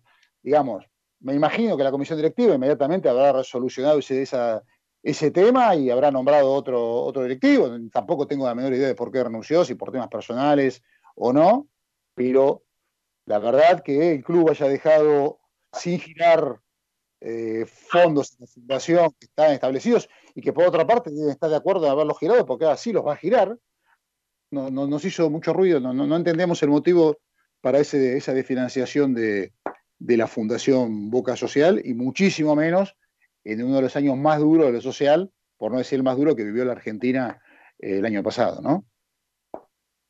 Perfecto. Eh, César. el mute, César, saca el mute, por favor. Gracias. Eh, voy a aprovechar que están los dos representantes y bueno, me hubiese gustado que, que estén los tres para solicitarles que en futuras asambleas haya un canal para que los socios podamos escuchar la asamblea y enterarnos in situ y en vivo. Si abrir alguna posibilidad, pienso que sería muy bueno para, para todos los socios. Bueno, César, e, ese es un reclamo que nosotros hicimos vía nuestro representante en la mesa de la Asamblea, Sergio Brinardelo, que en algún momento pidió que se transmita. Eh, también lo hicimos en la Asamblea en la, última, en la última presentación. Realmente quizás haya motivos que nosotros desconocemos, que tengan que ver con la Inspección General de Justicia y la cantidad de link y acceso, lo desconozco, pero sí también pedimos que lo demos bastante más posible y que no habría ningún otro factor que complique externo, es que al menos las asambleas sean subidas eh, a la página oficial de manera tal que se puedan ver. Es cierto, esto antes no se hacía, pero también es cierto que antes el socio tenía la posibilidad de concurrir a la bombonera y verlo. Ah, nada más que los efectos de, a la gente que normalmente o asiduamente concurría a escuchar la asamblea, que lo, lo pueda seguir haciendo. Y bueno, tenemos alternativas que no tienen nada que ver con el tema de la, de la IGJ, calculo yo. La gente de Cadena Genesis siempre sabemos que está bien para, para transmitir absolutamente todo lo que te he referido a Boca Juniors. Tenemos el canal de Boca, tenemos un montón de, alternativas. Yo digo, si hacemos un esfuerzo para que todos los socios se puedan interiorizar y los que no son socios y les interesa ser socios, escuchen eh, las distintas versiones de los distintos espacios y tomen una determinación a ver si se asumen el compromiso de, hacerse socio, adherente o como sea. No, no, comparto plenamente esto, lo, compartimos, nosotros eh, somos, no quiero decir los primeros, porque yo quiero pensar que todos están interesados en que esto pase, más allá de que la, verdad, el deseo de todos es que podamos tener la próxima asamblea eh, presencial, ¿no? Desde ya y que podamos volver a nuestros ritmos normales, que decir esas asambleas. Pues lo que va a ser difícil en estos momentos, el tema de lo presencial, al no poder hacerlo presencial, tenemos la posibilidad de que tenemos medios que Normalmente la, gente de cadena Genesis hay una carrera de cucaracha donde hay eh, algún participante de Boca, ellos tienen toda la mayor voluntad del mundo, tenemos el canal de Boca, tenemos, como para que la gente este, escuche que no se puede hacer presencial. Sí, sí, nosotros, a ver, te repito, compartimos esto y estamos dispuestos a poner lo que podamos poner nosotros en cuanto a la colaboración, del tema. Eh, fíjate que nosotros, incluso ya durante la pandemia, creo que hemos, siempre insistimos en cuanto más rápido las asambleas, eh, mejor. Somos los primeros interesados desde, desde la famosa asamblea de balance de corte en adelante, en que los socios conozcan los números del club, porque estamos, estamos muy tranquilos al respecto y queremos que y trabajar, así que no hay problema. Estimo que el club irá, mejorando en eso. Yo pongo mi esperanza de que la próxima asamblea la podamos disfrutar todos juntos eh, en la bombonera, pero caso contrario, ojalá se pueda hacer vía streaming o lo que sea, y si no se pudiese por algún tema de aspecto legal, al menos que sea subida con posterioridad a la asamblea y que si bien no la puedas seguir en directo, por lo menos la puedas ver la repetición, ¿no? Para decirlo de alguna manera. Correcto. Eh, ¿Alguna, ¿Algo más para ampliar, eh, Edgardo? No, no, mira, yo creo que habiendo, habiendo planteado el tema bonos, no es un tema de porcentuales para nosotros, ¿no? O sea, no, quiero entrar en esa discusión de, es como entrar en la discusión de, de, qué fecha aumentó, en qué fecha aumentó la cuota social. O sea, todos sabemos que la cuota social aumentó el 20 de, 20 de febrero y no del 20 y no está mal que haya aumentado. También sabemos que eso, eso, había sido un aumento presupuestado en junio del 19, que también es cierto. Eh, también sabemos que la comisión directiva podía o no podía aplicar ese aumento. Se aplicó y es cierto, digamos. No, no, no crean muchos más temas de los que se dieron en la asamblea, de los que se marcaban disidencias. Por ahí en la asamblea se hizo mucho hincapié en un supuesto crecimiento exponencial de los ingresos comerciales, que para nosotros no, no es sino que es simplemente un, ingreso eh, derivado de los ajustes de tipo de cambio y el ajuste por inflación que, vive este país, nuestro país. Fíjate que estamos, hoy salió la inflación de mayo, hay un interanual de 48.8 y si vos mirás los ingresos comerciales, pasaron exactamente de 2.000 millones a 2.900, no llegan a 3, o sea, en el orden del 48%, 49%, en el orden inflacionario. inflacionario eh, es cierto que ingresa la publicidad de Cabarino como gran ingreso comercial, tan cierto como que se va la, de Action, eh, tan cierto como que los dos principales contratos que sostienen a los ingresos comerciales eh, en 2.000 de los 2.900 millones son Qatar y, Adidas, eh, contratos que ya estaban firmados, no, no se ven grandes cambios ahí como se ha planteado, digamos, porque uno lo ve, si no, y ve y dice, mira, 50% de crecimiento. Bueno, sí, ok. 50, casi 50% en un país con un casi 50% de, de, inflación y de cambio y de variaciones de tipo de cambio. Digo esto para dejar algunos números claros. Eh, después todos los demás temas, solo resaltar el tema de, de los aranceles de amateur, que realmente yo no le encuentro mucha lógica al cobro de esos de, esos importes durante los meses más de la pandemia, porque ni siquiera hay números significativos como para decir, no, bueno, mirá, si hacíamos esto nos desfinanciábamos absolutamente. Fíjate que están presupuestados para este año ingresos en ese rubro, para este año no, perdón, para el 21-22, para el presupuesto que comienza, 15 eh, millones de pesos, con lo cual la suma de los meses de la pandemia ha sido absolutamente menor a ese número podríamos hablar de 3, 4 millones de pesos.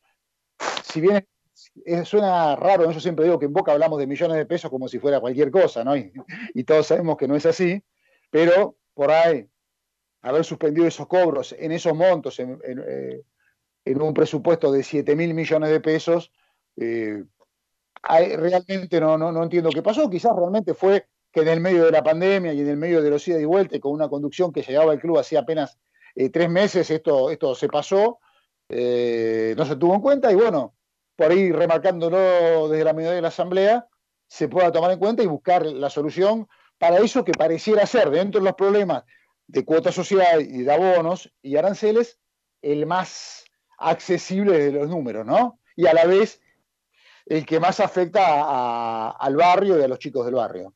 por, lo demás, saludarlos de vuelta a todos, saludar a José, y sí, ojalá la próxima la podamos juntar y después ir a comer algo y charlar como hemos hecho un montón de veces, más allá de los sectores políticos institucionales que represente cada uno en el club.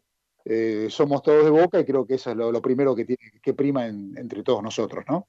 A los campeones. A los campeones. Mandaste el chivo, mandaste el chivo.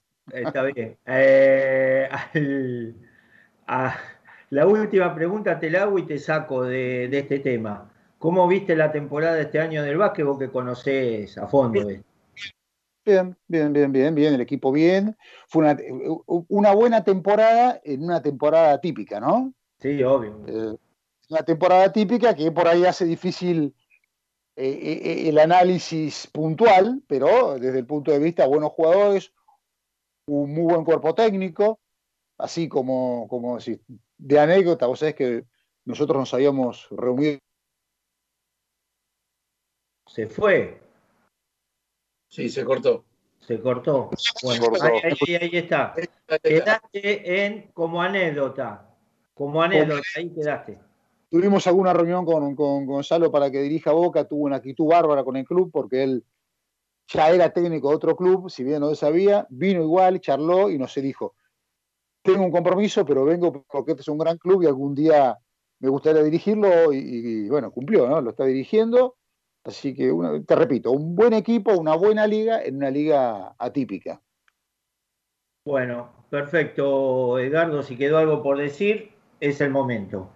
No, no, es saludarlos a todos y un fuerte abrazo. Bueno, muchísimas gracias, Edgardo.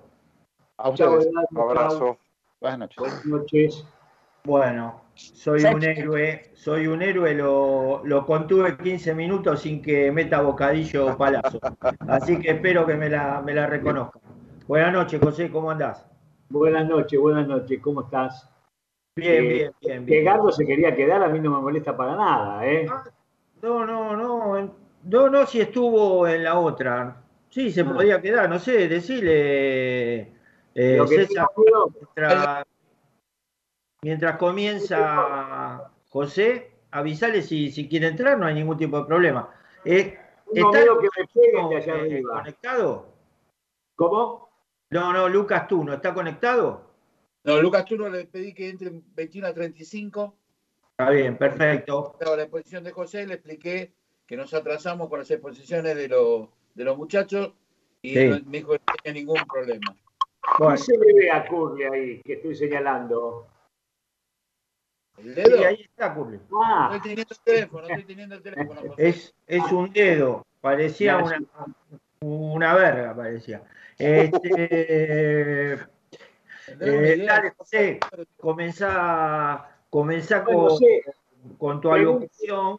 Hasta ahora se habló de eh, abono, eh, eh, las populares a los socios en básquet, que para mí no, no sé, no, no lo interpreté así como de los socios, pero bueno, inversiones, eh, ¿qué otro tema?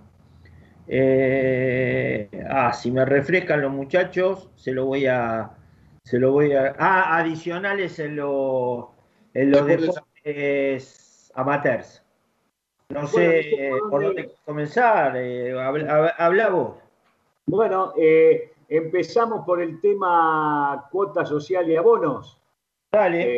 Eh, porque también vi a lo largo de estos días y en la asamblea, escuchaba las quejas de, de la minoría sobre el aumento de la cuota eh, presupuestada para el mes de enero.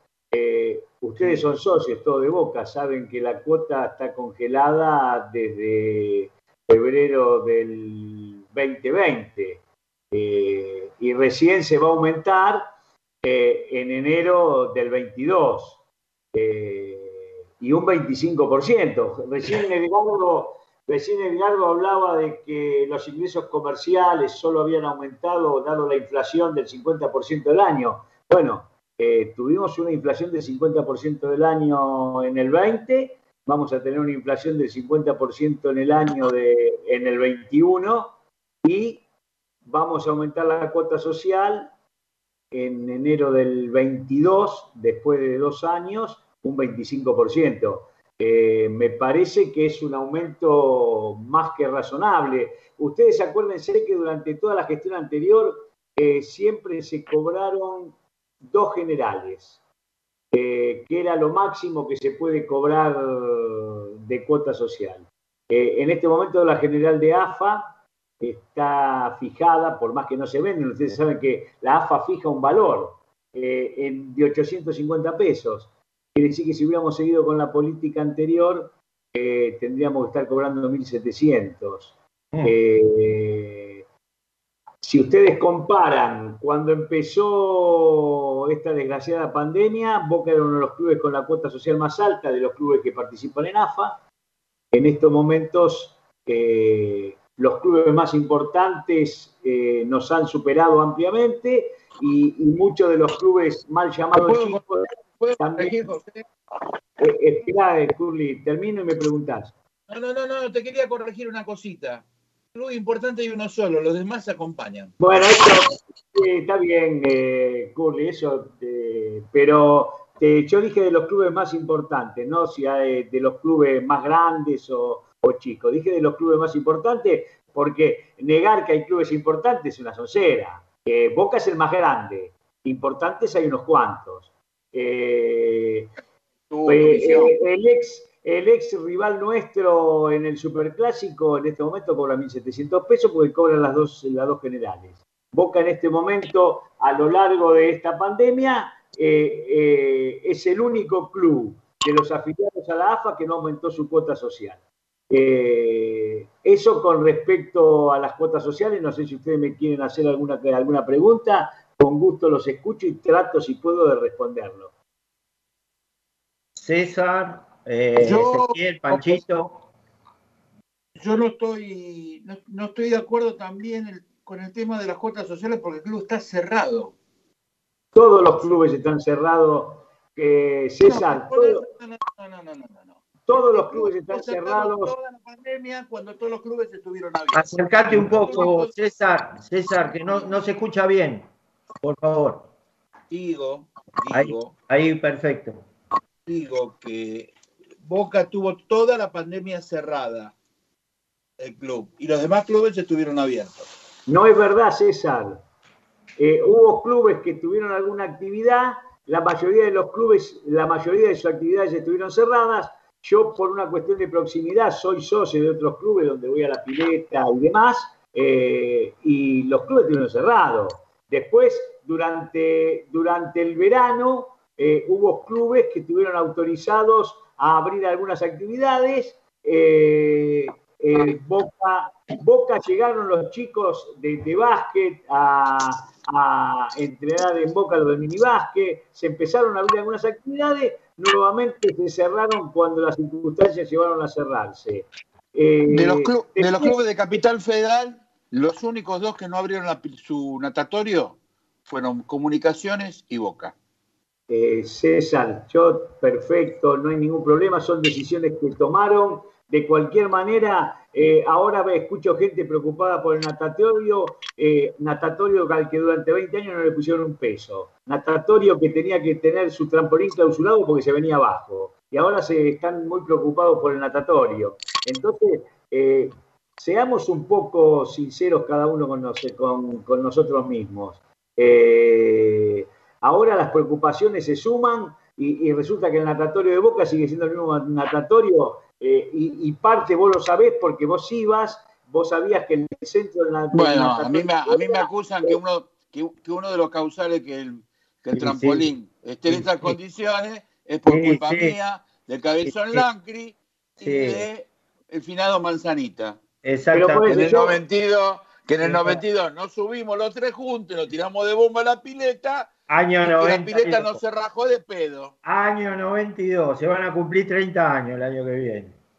Eh, en un momento no se podía ver, no se podía ver el natatorio porque eh, no andaba el filtro, no andaba la bomba y ahora están preocupados por el natatorio. Entonces yo digo, eh, yo acepto todas las críticas, pero por favor mirémonos al espejo porque si no, eh, no estamos hablando con, la verdad. Se podrían haber hecho mejor las cosas, seguramente, como todas las cosas, pero, pero estamos hablando de, del natatorio, estaban, están hablando de, las actividades sociales cuando se cerraban las actividades sociales en, Boca. Eso es verdad. Cuando, se sacaban deporte, cuando se hacía la, colonia de vacaciones más cara de la ciudad y hablamos de estar, eh, de, estar de frente con el barrio. La, colonia de Boca Juniors era la colonia más cara de la ciudad de Buenos Aires.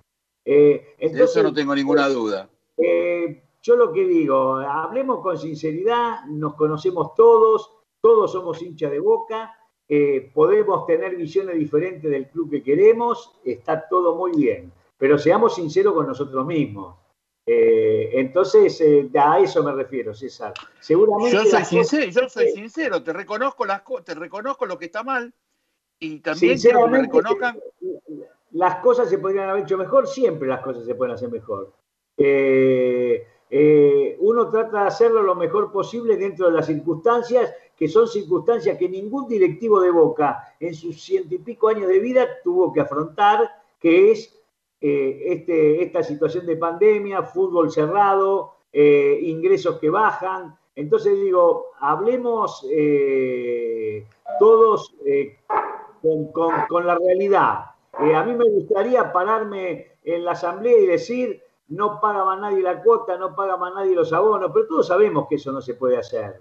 Eh, porque Boca tiene que seguir funcionando, porque el fútbol... Obviamente que yo con respecto a la eh, cuota que la seguimos pagando de corazón, porque Boca es, parte de nosotros y Boca tiene un, un presupuesto que afrontar de empleados, eso nadie lo va a negar. Pero si vos me decís que después de dos años, César, si alguien se para en un atril y dice que después de dos años con la cuota congelada en un país que tuvo dos años seguidos una inflación del 50%, el 25% es un despropósito, es hablar para la tribuna. Porque en el medio, en dos años, los jugadores, los, jugadores de Boca eh, cobran un 50% más, los empleados de Boca eh, en dos años cobran el 70% más. Entonces, eh, nos dejaron un club donde el presupuesto la torta de ingresos, lo que aportan los socios, era más del 65%. Y el fútbol profesional se lleva el 62%, la administración se lleva un 13%. Eh, entonces, eh, hablemos con los números.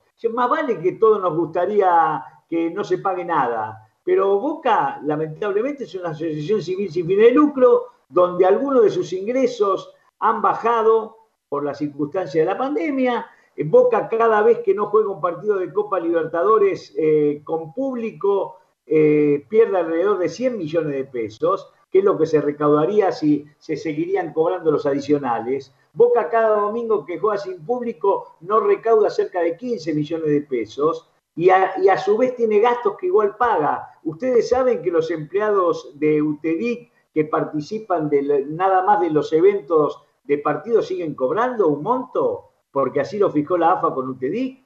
Boca tiene un montón de gastos que, por más que no se juegue el fútbol, se siguen produciendo.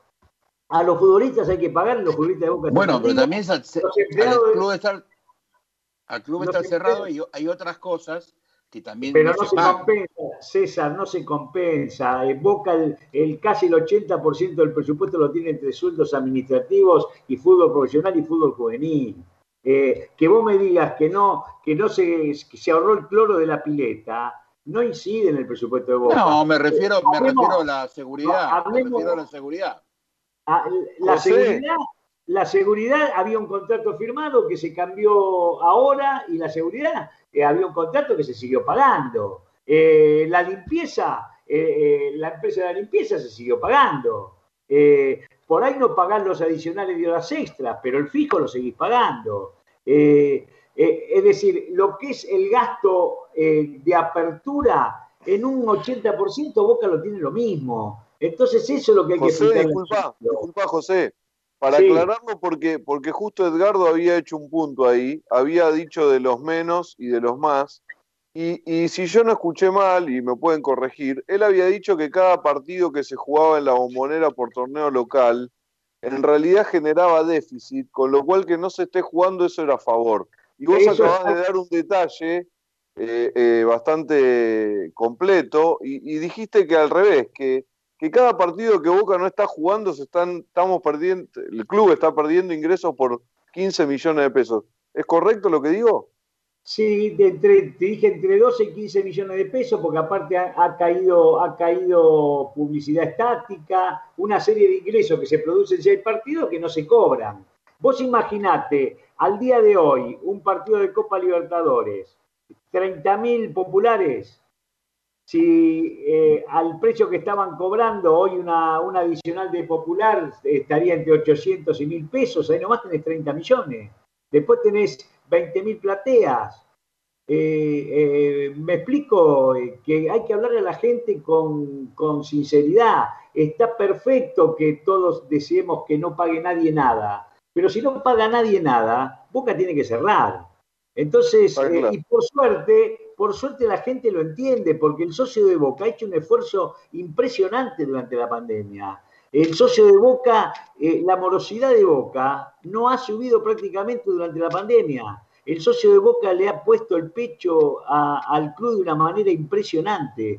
Creo que es el único club que le ha pasado eso, porque yo he hablado con otros directivos de otros clubes y, y la cantidad de socios y abonados que no pagaron es inmensa. En Boca la gente, la gente apoyó al club y le puso el pecho. Así que, que hay que estar eternamente agradecido al socio y al abonado de Boca. José, te puedo preguntar otra cosa que no salió en ninguna de las charlas con, tus otros, con, las otras agrupaciones, y, te lo hablo desde el desconocimiento, sabiendo que fueron dos años, están siendo dos años muy duros para, para todo el mundo, obviamente, y para el club no está ajeno a eso y había un proyecto que era ambicioso y, ahora creo que es pertinente que te lo pregunte porque no lo sé. Más allá de que no es momento para hacer grandes cosas, con respecto a la bombonera 360, ¿hay algo en este presupuesto? Algo de cualquier cosa, te pregunto, ¿eh? que no tenga que ver con arreglos de la cancha, sino con, no sé, proyecto, viviendas, algo, eh, algún, eh, alguna colaboración que alguna vez se dio a conocer con, los chinos. ¿Hay mm. de, de, eso en el presupuesto no hay nada? Es un tema que yo te soy sincero, no manejo el tema de, la ampliación del estadio. Sé que eh, el presidente está trabajando en el tema de la financiación. Eh, es un momento difícil por la circunstancia de, la Argentina y del país. en el presupuesto de inversiones no hay ningún monto hoy destinado a, lo que sería, no sé, eh, compra de una casa, ¿a eso te referís? No hay Sí, cualquier cosa que esté vinculada al proyecto. ¿Hay algo en el presupuesto o no? Y, no hay problema, es entendible que no No, no, no, no. No, no hay. Perfecto. Gracias. En el, momento, en el momento que se presente, a ver, Eduardo, no, yo no te escucho. Perdón, lo tenía en mute. Eh, ¿Puedo dar mi visión sobre eso y por qué yo creo que hay cero peso? Ojo, no es versión oficial, no, no es nada. Me parece que es lo que ocurre. Eh, Boca para realizar tanto la compra, la construcción y todo lo necesario va a realizar un fideicomiso, sea chino, argentino, lo que sea, ¿no? Eso eh, es como dijo José, se estará encargando el presidente. Si Boca va a realizar un fideicomiso, no lo puede poner en el presupuesto de gastos, y, e, e, ingresos y egresos del club, porque el fideicomiso va aparte del tema del club. No sé si se entiende lo que dije. Se entiende perfecto.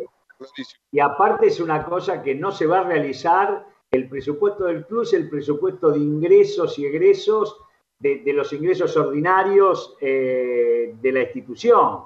Eh, esto ya sería todo un movimiento, un movimiento de dinero que, excede a lo que trata el presupuesto. Tal es así que en este presupuesto tampoco se, ponen ingresos por venta de jugadores ni, ni, eh, que serían un ingreso extraordinario y no están presupuestados esos ingresos tampoco, ¿no? No se estima eh, el ingreso de un solo peso, salvo los que ya están pactados por operaciones anteriores. ¿Eso, José, siempre es así? ¿Siempre fue así? En una época no, en, una época, en, los primeros años de Angelici, como el presupuesto, vos eh, por estatuto de AFA, un presupuesto no te puede dar eh, déficit, ¿qué se hacía? Y eso se hacía en todos los clubes, no nada más en Boca. O sea, vos las cuentas quedaban en rojo vos ponías venta de, te daba 100 millones, ponías venta de jugadores, presupuestabas ingresos por 105 y te daba un superávit de 5, lo mandabas a la AFA y, te ponían el gancho de que, de que estaba bien. En una época Boca también lo hacía, en los últimos presupuestos de Boca ya no, estaban presupuestados ingresos por venta de jugadores. Por futuras ventas, digamos. Pero eso es, eso es por decisión del club hoy, digamos. Puede haber otro club del fútbol argentino que sí incluya ventas futuras. Eso, el, 90%, el 90% de, de, los clubes eh, igualan sus cifras con este, con este rubro. yo no sé si te acordás que, que, durante las últimas asambleas de River, socios que se quejaban porque justamente por eso. Justamente se quejaban de que igualaban los números, le daba 100 millones, 200 millones abajo y ponían venta de jugadores 300, superávit 100. Exacto, por eso lo pregunté. Gracias, José. De nada. Eh, ¿Alguna pregunta más para nuestro compañero José Palazzo o, que él mismo cierre con, alguna, con algún punto que, le quedó?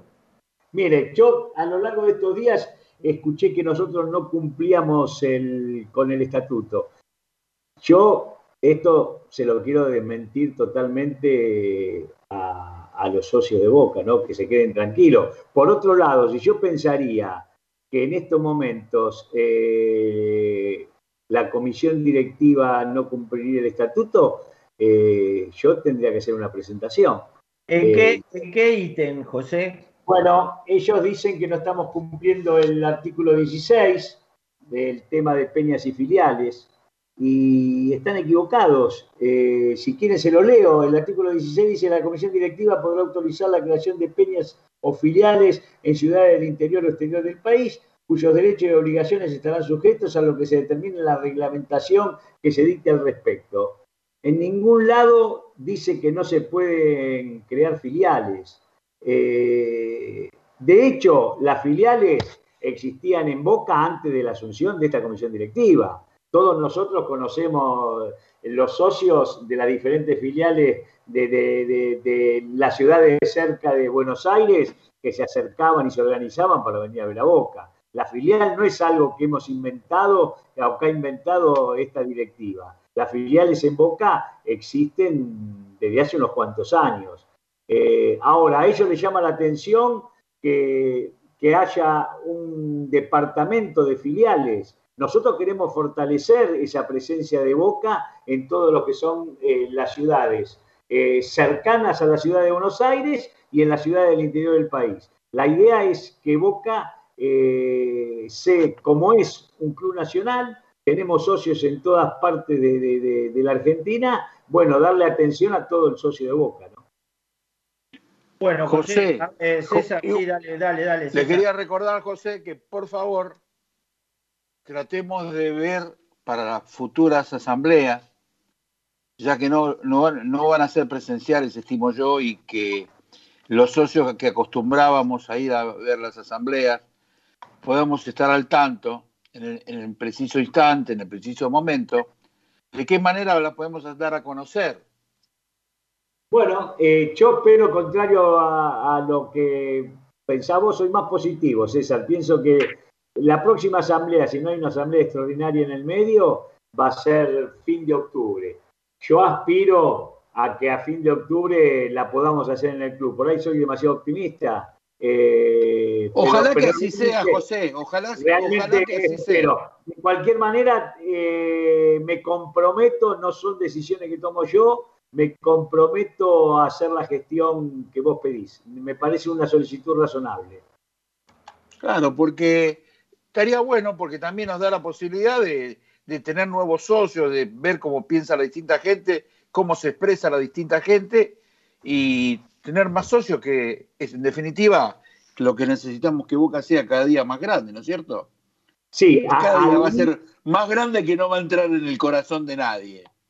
A, la sala de reunión seguro te, digo que no, hay ciertas limitaciones, eh, no solo técnicas, sino de la IGJ, que no permite eh, que, que, sea masivo el ingreso a la sala de a la sala de la digamos. Eh, no, porque yo no necesito entrar a la sala porque yo no tengo que hablar.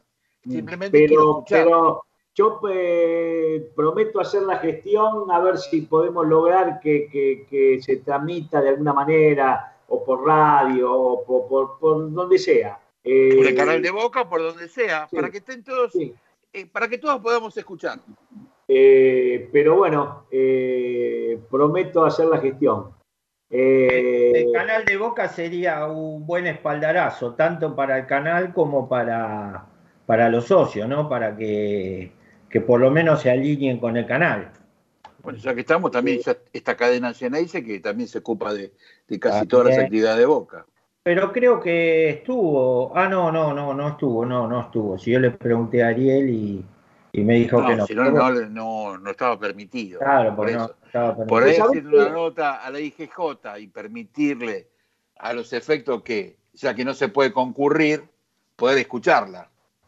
Eh, César, no sé cómo, no sé cómo fue, ¿no? Pero un compañero de nuestra agrupación, en la anterior, no en esta, en un momento le mandaron un link donde la estaban viendo, que no era el link que yo le mandé a los asambleístas para que lo vean era otro link. Es que hay una aplicación desde iPhone que vos podés grabarlo, pero así parece que cualquiera de los asambleístas estuviera espiando. Y queda feo.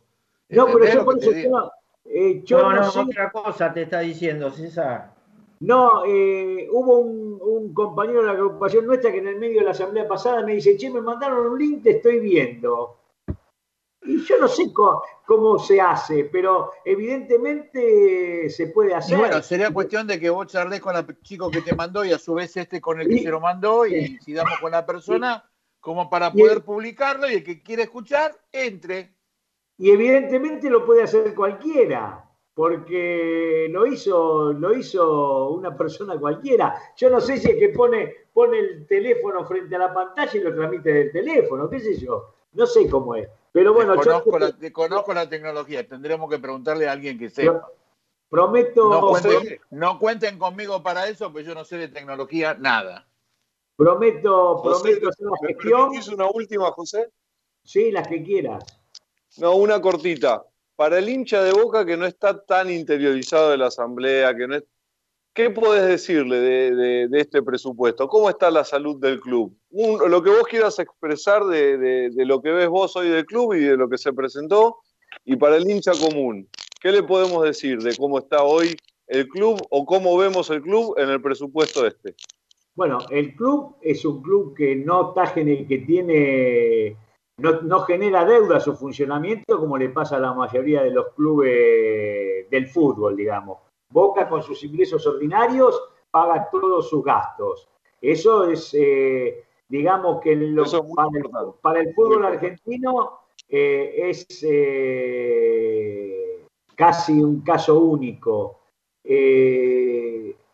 lo que pasa que sí, el problema que estamos teniendo en estos momentos es la baja de algunos ingresos y también que el mercado de del fútbol cambió. Ya las ventas de 20 millones desaparecieron para el mercado argentino. Traer un jugador hoy eh, son dólares y el dólar está al precio que está. El jugador quiere ganar lo mismo que puede ganar en otros mercados y en ese sentido es, es un año difícil. Pero Boca, por suerte, eh, no se endeuda, paga todas sus cuentas, Boca es el único club que esté, uno de los pocos que está al día, Boca no debe impuestos, no debe cargas sociales, eh, así que que bueno, eh, vamos surfeando la pandemia bastante bien. Muy bien, gracias José. No se te escucha.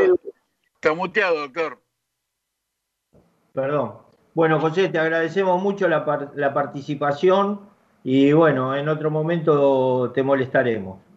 Puedo pasarles eh, una noticia que para mí, a mí me alegra mucho y me enorgullece. Eh, ustedes saben que se cumple otro aniversario de la tragedia de Puerta 12 eh, y por fin en el hall central de Boca vamos a tener ese día una placa que va a recordar a cada uno de los hinchas que ese día pasaron a la cuarta bandeja.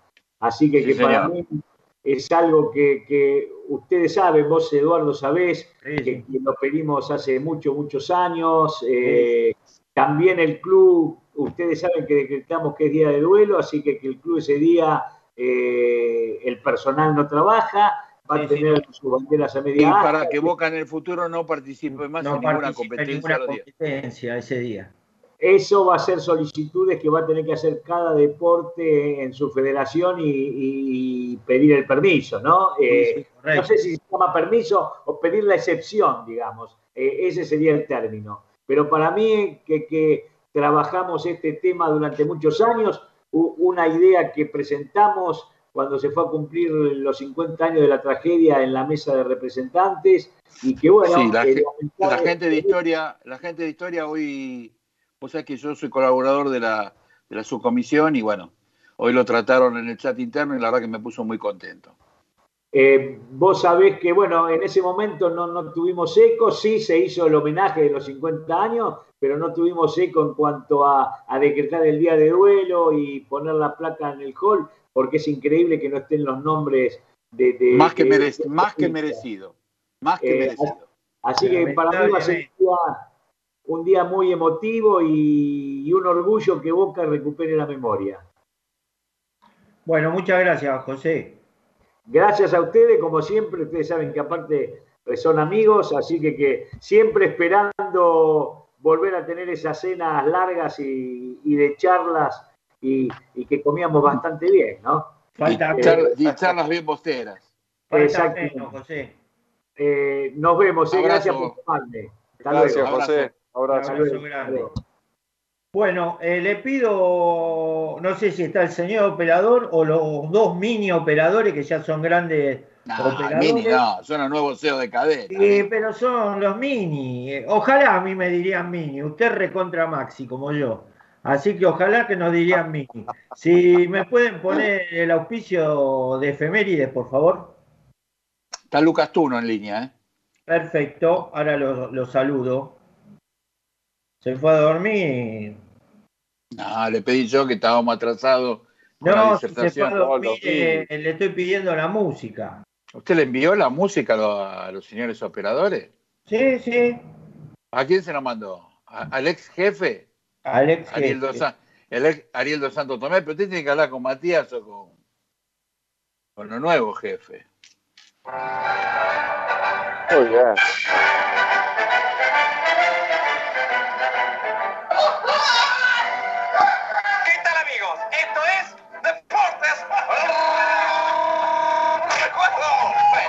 Bueno, nos vamos a remitir al 10 del 6 del 2004, primer semifinal de la Copa Libertadores con gol de, del Flaco Schiavi, Boca derrota a River 1 a 0. Fue el primer partido que se jugó sin visitantes. Eh, un partido lleno de, de acciones. Todos sabemos, debutó un arañazo que lo llevó a él, cargó con eso toda su carrera y lo sigue cargando. El día ese debutó Julio Benavides, dos títulos en Boca. Fue el último partido también de Matías Arce, Matías Sebastián Arce, dos títulos en Boca. Fernando Pandolfi, dos títulos en Boca. Bruno Marioni. No, no, ahora voy a nombrar el suyo. Eh, Bruno Marioni, un jugador, y el último partido de su jugador, Fernando el Potrillo Morena. el Nando, más conocido por, pijama, más, conocido por pijama. 11 del 6. Vamos a ir al 11 del 6 del 39. Eh, Boca derrota River 2 a 0. Primer triunfo de Boca en el, en el gallinero, con goles de Pícaro y Barallo. le comento que Estrada le contuvo un penal a Pedernera. Los diarios titularon, los boquenses tomaron por asalto el estadio. Este, ese, ese, día, 11 eh, del 6, debutó Eduardo Maradini, dos títulos en Boca, Ricardo Larcón, un título en Boca, y debutó un muchacho muy conocido por nosotros que es Horacio el Cholo Palmieri. El Cholito, le mandamos un abrazo. Cholito, queremos, le mandamos un abrazo grande. Bueno, jugaron por última vez Fernando Rodolfo Navas, tres títulos en Boca, Pablo Sebastián Álvarez, dos títulos en Boca, nació un, un ídolo de Boca, Francisco Pancho Lombardo, y falleció Serafín Taucedo, un título en Boca. Vamos a ir al 12 del 6 del 2011. Fue la despedida del goleador más grande que tuvo el club, de Martín Palermo, en un partido que Boca empata 1 a 1 con gol de Colazo, donde la verdad nos quedó un recuerdo imborrable. Fue el último partido de Jorge Manuel Davino, hubo un título en Boca, nació Walter Daniel Herbiti, dos títulos en Boca, vamos a ir al 13 del 6 del 2001. Boca pasa a otra final de Libertadores tras empatar 2 a 2 con Palmeiras en la definición Gaitán y Riquelme y por definición por punto por tiros del punto del penal Boca le gana 3 a 2 donde Córdoba se consagra como figura. Debutaron Marcelino Martínez, un título en Boca. Carmelo Robito, un título de Boca. Ítalo Argentino Valeschi, un título en Boca. Guillermo Miguel Valdés, un título en Boca. Fue el último partido también de Julio Zácaro, un título en Boca. Rodolfo Héctor Marinelli, un título en Boca. Ese día también hubo otro partido muy importante, que fue el partido de ida de la Copa Libertadores del 2007, Boca en la bombonera le gana a Gremio 3 a 0 con goles de Palacio Riquelme y Patricio en contra. Vamos a ir al 14 del 6 del 70. Boca 1, River 0, gol de Rubén José Suñé de penal, quien había malogrado otro. Fue la última actuación de Alfredo Raúl Cassini, cuatro títulos en Boca, Andrés Guglielmi Pietro, otro jugador del doctor, un título en Boca. Grande el Gugli. Y otro más también, jugador predilecto del doctor. Ricardo Nicolás Rentera, un título en Boca. Copa, el sí, sí. Eh, Copa Master. Ese 14 del 6 nacieron Claudio Dijkstra y Daniel el Mosquito Monroy. Falleció el Gritón, Néstor Raúl Rossi, un título en Boca. 15 del 6 del 86. Hazaña de Boca en Rosario. Tras perder 2 a 0 en, la, eh, en cancha de Boca, en la revancha en Rosario, Boca se impone 4 a 1 y clasifica a la, la liguilla pre-Libertadores. Nació Luis Alberto Carranza, invitado en nuestro programa. Bruno Marioni, hubo un título en Boca, Betito Carranza con dos títulos, y fue el último partido en quien armaron un quilombo bárbaro en ese partido, que fue Claudio Alberto Escalice. El Pulpo. el Pulpo, que salió con la camiseta Rosario Central de News, creo que le tiraron todas las sillas que había en la platea, no quedó una sin tirarle. Voy a, voy a aclarar algo. Eh, el Pulpo Escalice de, de Rosario Central recibe el apodo del pulpo escalice de Huracán, jugador de la década del 70 de, del Globo. Esto es algo así como el Cholo Simeone recibe el del Cholo Simeone de la época del 60 de Boca. Obviamente. Sobrenombre que van pasando. heredados. Vamos al 16 del 6 del 91, donde Boca derrota 1 a 0 a News Boy de Rosario, un golazo de Rabina de cabeza nació Cristian Manuel El Pochi Chávez, cuatro títulos en Boca, Gastón Agustín Heredia, un título en, Boca,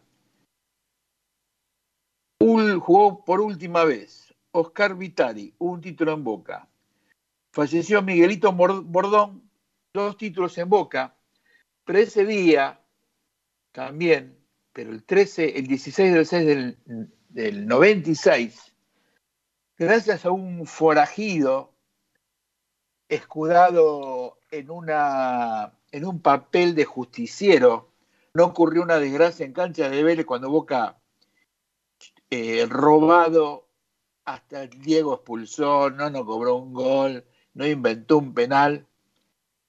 Donde vi a la policía ese día mojado como un pocito temiendo una desgracia porque no hubo una desgracia porque Dios no lo quiso.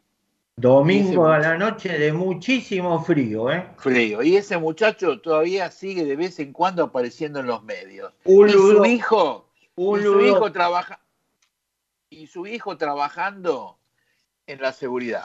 Como siempre agradeciendo a la gente de Historia de Boca por toda la información y toda y la mejor página de Boca, Historia de Boca. No se la pierdan.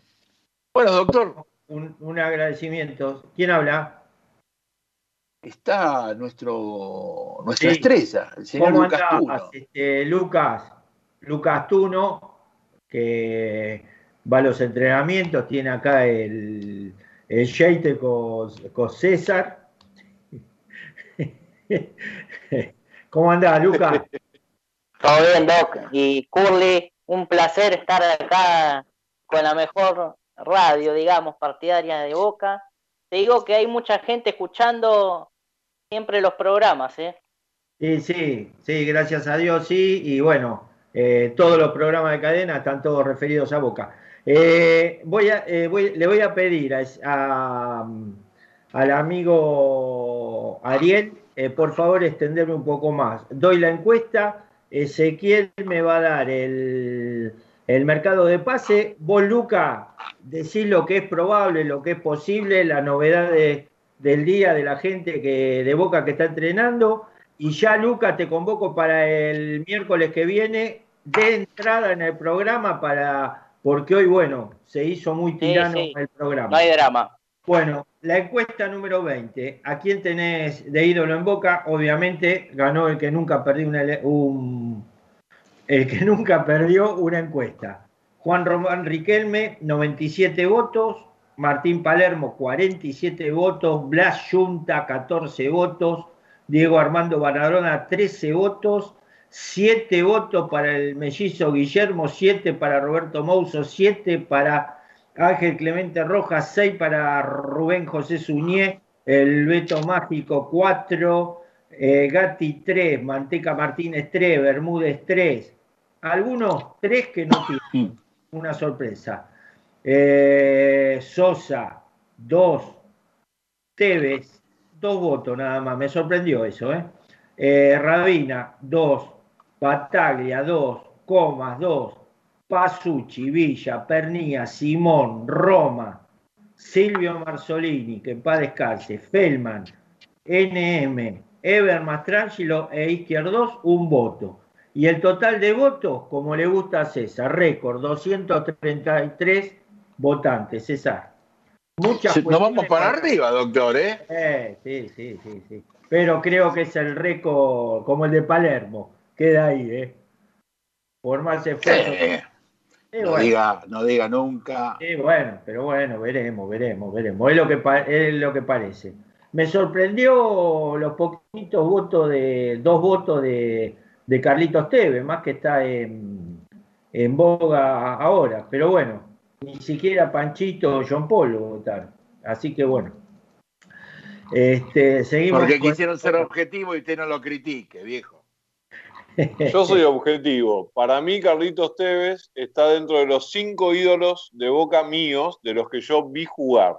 Dentro de los cinco más grandes del club. Pero me preguntó, la encuesta era, ¿cuál es el ídolo para vos más grande del club? Y bueno, para mí es Román. Sí, ídolo, eh, tu ídolo número uno. Este, Exactamente. eh, tu ídolo número uno, exacto. Bueno, eh, a ver, eh, ese, dale. Bueno, Doc. Boca sigue moviéndose en el mercado para poder reforzarse de la mejor manera de cara a lo que le viene en lo que resta del semestre, aunque también tendrá bajas muy importantes y jugadores que podrían llegar a irse del club. Por un lado tenemos los que se pueden ir, que son Buffarini, Jara, Más, Soldano, que no van a renovar contrato con el club y se pueden llegar a ir ahora el 30 de junio. Obando, Maroni que interesa en Huracán, Pavón que interesa en el Olympique de Marsella, aunque no hay- todavía no hay nada formal, pero eh, al- a San Paolo le interesa para llevárselo a Europa. y Fabra, que en los próximos días podría llegar a recibir una oferta del Galatasaray de Turquía por un monto cercano a los 3-4 millones de dólares. No hay nada formal, pero es uno de los que también podría llegar a tener una oferta y podría llegar a irse de boca. Después tenemos los que se fueron. Esa, esa, perdón, ese, esa es una bomba del 4 de copa, ¿eh? Ojo. Sí, pero. Sí, bueno. Pero está, También entraría, es un jugador vendible venía. Cavani, todo un montón, hace 3, 4 libros de pase que le pega menos que, qué sé yo, no sé. Hay que ver, hay que ver ahí, pero es una posibilidad también de otro jugador que podría ser, si llega una oferta, vendido. La de Fabra también la tiró el 4 de copa, ¿eh?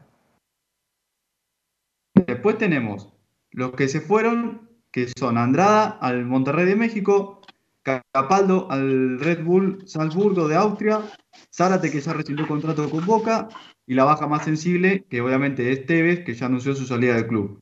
Y después tenemos los que pueden llegar. Tenemos Rolón y Briasco Huracán, que son los más concretos, aunque aún no firmaron, se hicieron la revisión médica, pero no firmaron porque desde Huracán quisieron cambiar las condiciones de, de la compra de Briasco y por eso hay una pequeña traba, pero son los dos eh, de los que pueden llegar más. Eh, Santo, que su situación se trabó por dinero, porque el jugador eh, cobra un contrato alto que Boca no, no, no acepta pagar eso. Advíncula, que depende de si Razo Secano asciende o no a primera. Ángelo Preciado, el lateral ecuatoriano, que sería la alternativa si no viene Advíncula. Gabriel Rojas, el lateral de izquierdo de San Lorenzo, que también gusta en el Consejo de Fútbol y a, y a Russo también, es una alternativa para, para lateral izquierdo. Michael Estrada, que Estrada sería una alternativa de Roger Martínez, el sueño de, de Román, digamos, y de Miguel, de Miguel Borja, que Borja es el que más le gusta a Russo. Ahí hay una, habría que ver a quién van a traer, y Estrada sería una alternativa de esos dos. Después apareció Gaitán, que Gaitán queda libre ahora el 30 de junio y podría pegar la vuelta a Boca. El jugador si quiere quedar en Europa, pero si para ahí llama Román, hay que ver si podría cambiar la decisión. Juan, y después Juan Ignacio Ramírez, que es un delantero uruguayo del Liverpool, que se nombró últimamente, gusta mucho en el Consejo de Fútbol y hay que ver si sería también una alternativa para, eh, por si no llega a venir Di Santo, que hoy su situación está trabada por ese tema de, de contrato de, de jugador de Lorenzo. Y después llegaron, los dos que llegaron, que son Orsini de Lanús y Weigan, de, que volvió el préstamo de Gimnasia de La Plata. Y Doc, eh, Boca arranca la pretemporada el viernes, del viernes 18 en el predio de Seiza. El sábado se realizarán los estudios y van a concentrar en el Hotel Intercontinental. Y además Boca va a jugar tres partidos amistosos, eh, dos a puertas cerradas y uno en Santiago del Estero para ya eh, tener más fútbol para el partido contra Atlético Mineiro. Pero hay gente que se entrena. ¿Eh? Sí, gente César. No, no se escucha bien, se corta. Quizá hay Yo no gente se que a ¿eh? entrenar. Ah, sí, sí, sí, ya van a entrenar.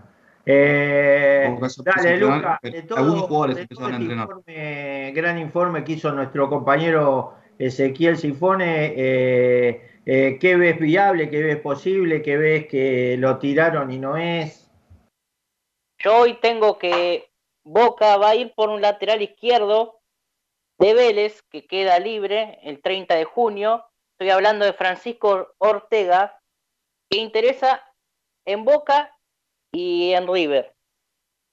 Todavía no se juntaron, pero van a hacer una oferta en los próximos días. Después voy a ampliar un poquito de lo que dijo el colega. Dale, dale, dale, dale, dale, dale ahora.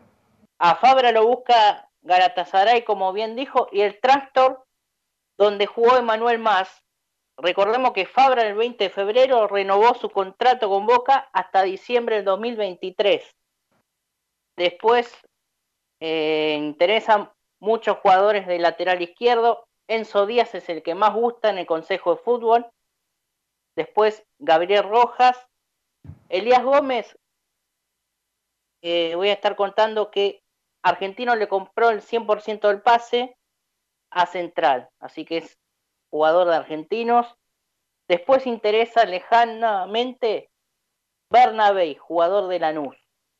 Después, como dijo el colega, también Gonzalo Maroni no solo lo busca Huracán, si no lo interesa también en Racing, tiene contrato hasta 2022 con Boca con una cláusula, cláusula de 15 millones de dólares. Y, hoy hubo una reunión entre Boca y Vélez en donde Boca perdió la licitación con Vélez porque Vélez puso 150 mil dólares por el 100% de Bouzat. Vélez en 2018 puso 2 millones de dólares por el 50%. ¿Qué quiero decir con esto? Bouzat es 100% jugador de Vélez. Muy bien, Lucas. ¿Eso es todo? Y después a mí me dicen que Briasco y Rolón van a jugar en Boca. ¿Por qué todavía no firmaron? Porque Huracán pide 6 millones de dólares por el 100% del pase. Boca había ofertado 3.5 millones de dólares por el 80%. Y, y para el caso, el 100% hubiese sido 4.375.000 dólares. No sé, se le fue la mano a, al amigo. Tendrá medio, con todo Garzón, respeto, con todo a- respeto, a todo- le mandamos un saludo. no, con todo respeto le mandamos saludo al presidente de Huracán, que se ve que le gustan las cámaras, le gusta El figurar. señor Garzón. Pero está de licencia a Garzón, ¿eh? Sí, Garzón le gusta figurar. Le gusta decir que todavía el pase no está, es un figurete importante. Así que el Eh. único refuerzo hasta ahora es Orsini, que firmó contrato por tres años y medio hasta diciembre de 2024 a cambio de un millón setecientos cincuenta mil dólares. Bueno, perfecto. Yo me quedan las últimas dos noticias para dar. El fútbol femenino se reprogramó el partido de Boca y San Lorenzo de Almagro. Juegan, sí, juegan el martes 22 a las 10 de la mañana. Se, buscaron uno- un horario lindo. Y eso, esa información me la pasó el loco Ibáñez, nuestro corresponsal. Y luego Santi Palazzo me pasó la información de que Boca en el Federal 89-64 le ganó a Vélez Arfield en el último partido, terminó primero, y los playoffs que empiezan en formato de cuadrangular, Boca estará en la zona con Independiente de Avellaneda, 9 de julio, e Independiente de Oliva, con fecha y sede a definir. De ese cuadrangular, dos pasan a la siguiente fase. Eh, compañero, un abrazo a toda la gente de Hermandad y muy contento de que estén bien el familiar, el yerno de Carlitos de Lafe y un abrazo grande a todos los muchachos de Hermandad. Eh, llegamos hasta acá, le agradezco a la gente de cadena, a Ariel Dos Santos Tomé, que, Y a los, a, los CEOs de cadena. Sí, a los SEO, a los mini SEO. Mini, para mí son mini SEOs. Mire que manejan todo. Sí, Facundo y Nicolás Ma- Ni- Matías. Nicol- eh, Nicolás. Mira que el doctor que Ariel Dos Santos Tomé no corre más, él tiene que hablar con ellos dos. Eh, bueno, eh, hablaremos, con, hablaremos con quien sea necesario para agradecer a los oyentes este programa 200 y bueno, la semana que viene eh, nos encontramos nuevamente. Muchas gracias y vamos Boca, aunque no juguemos. ¿eh? Abrazo a todos. Vamos, Boca, carajo. Abrazo a todos. Este cuerpo que fue tuyo a placer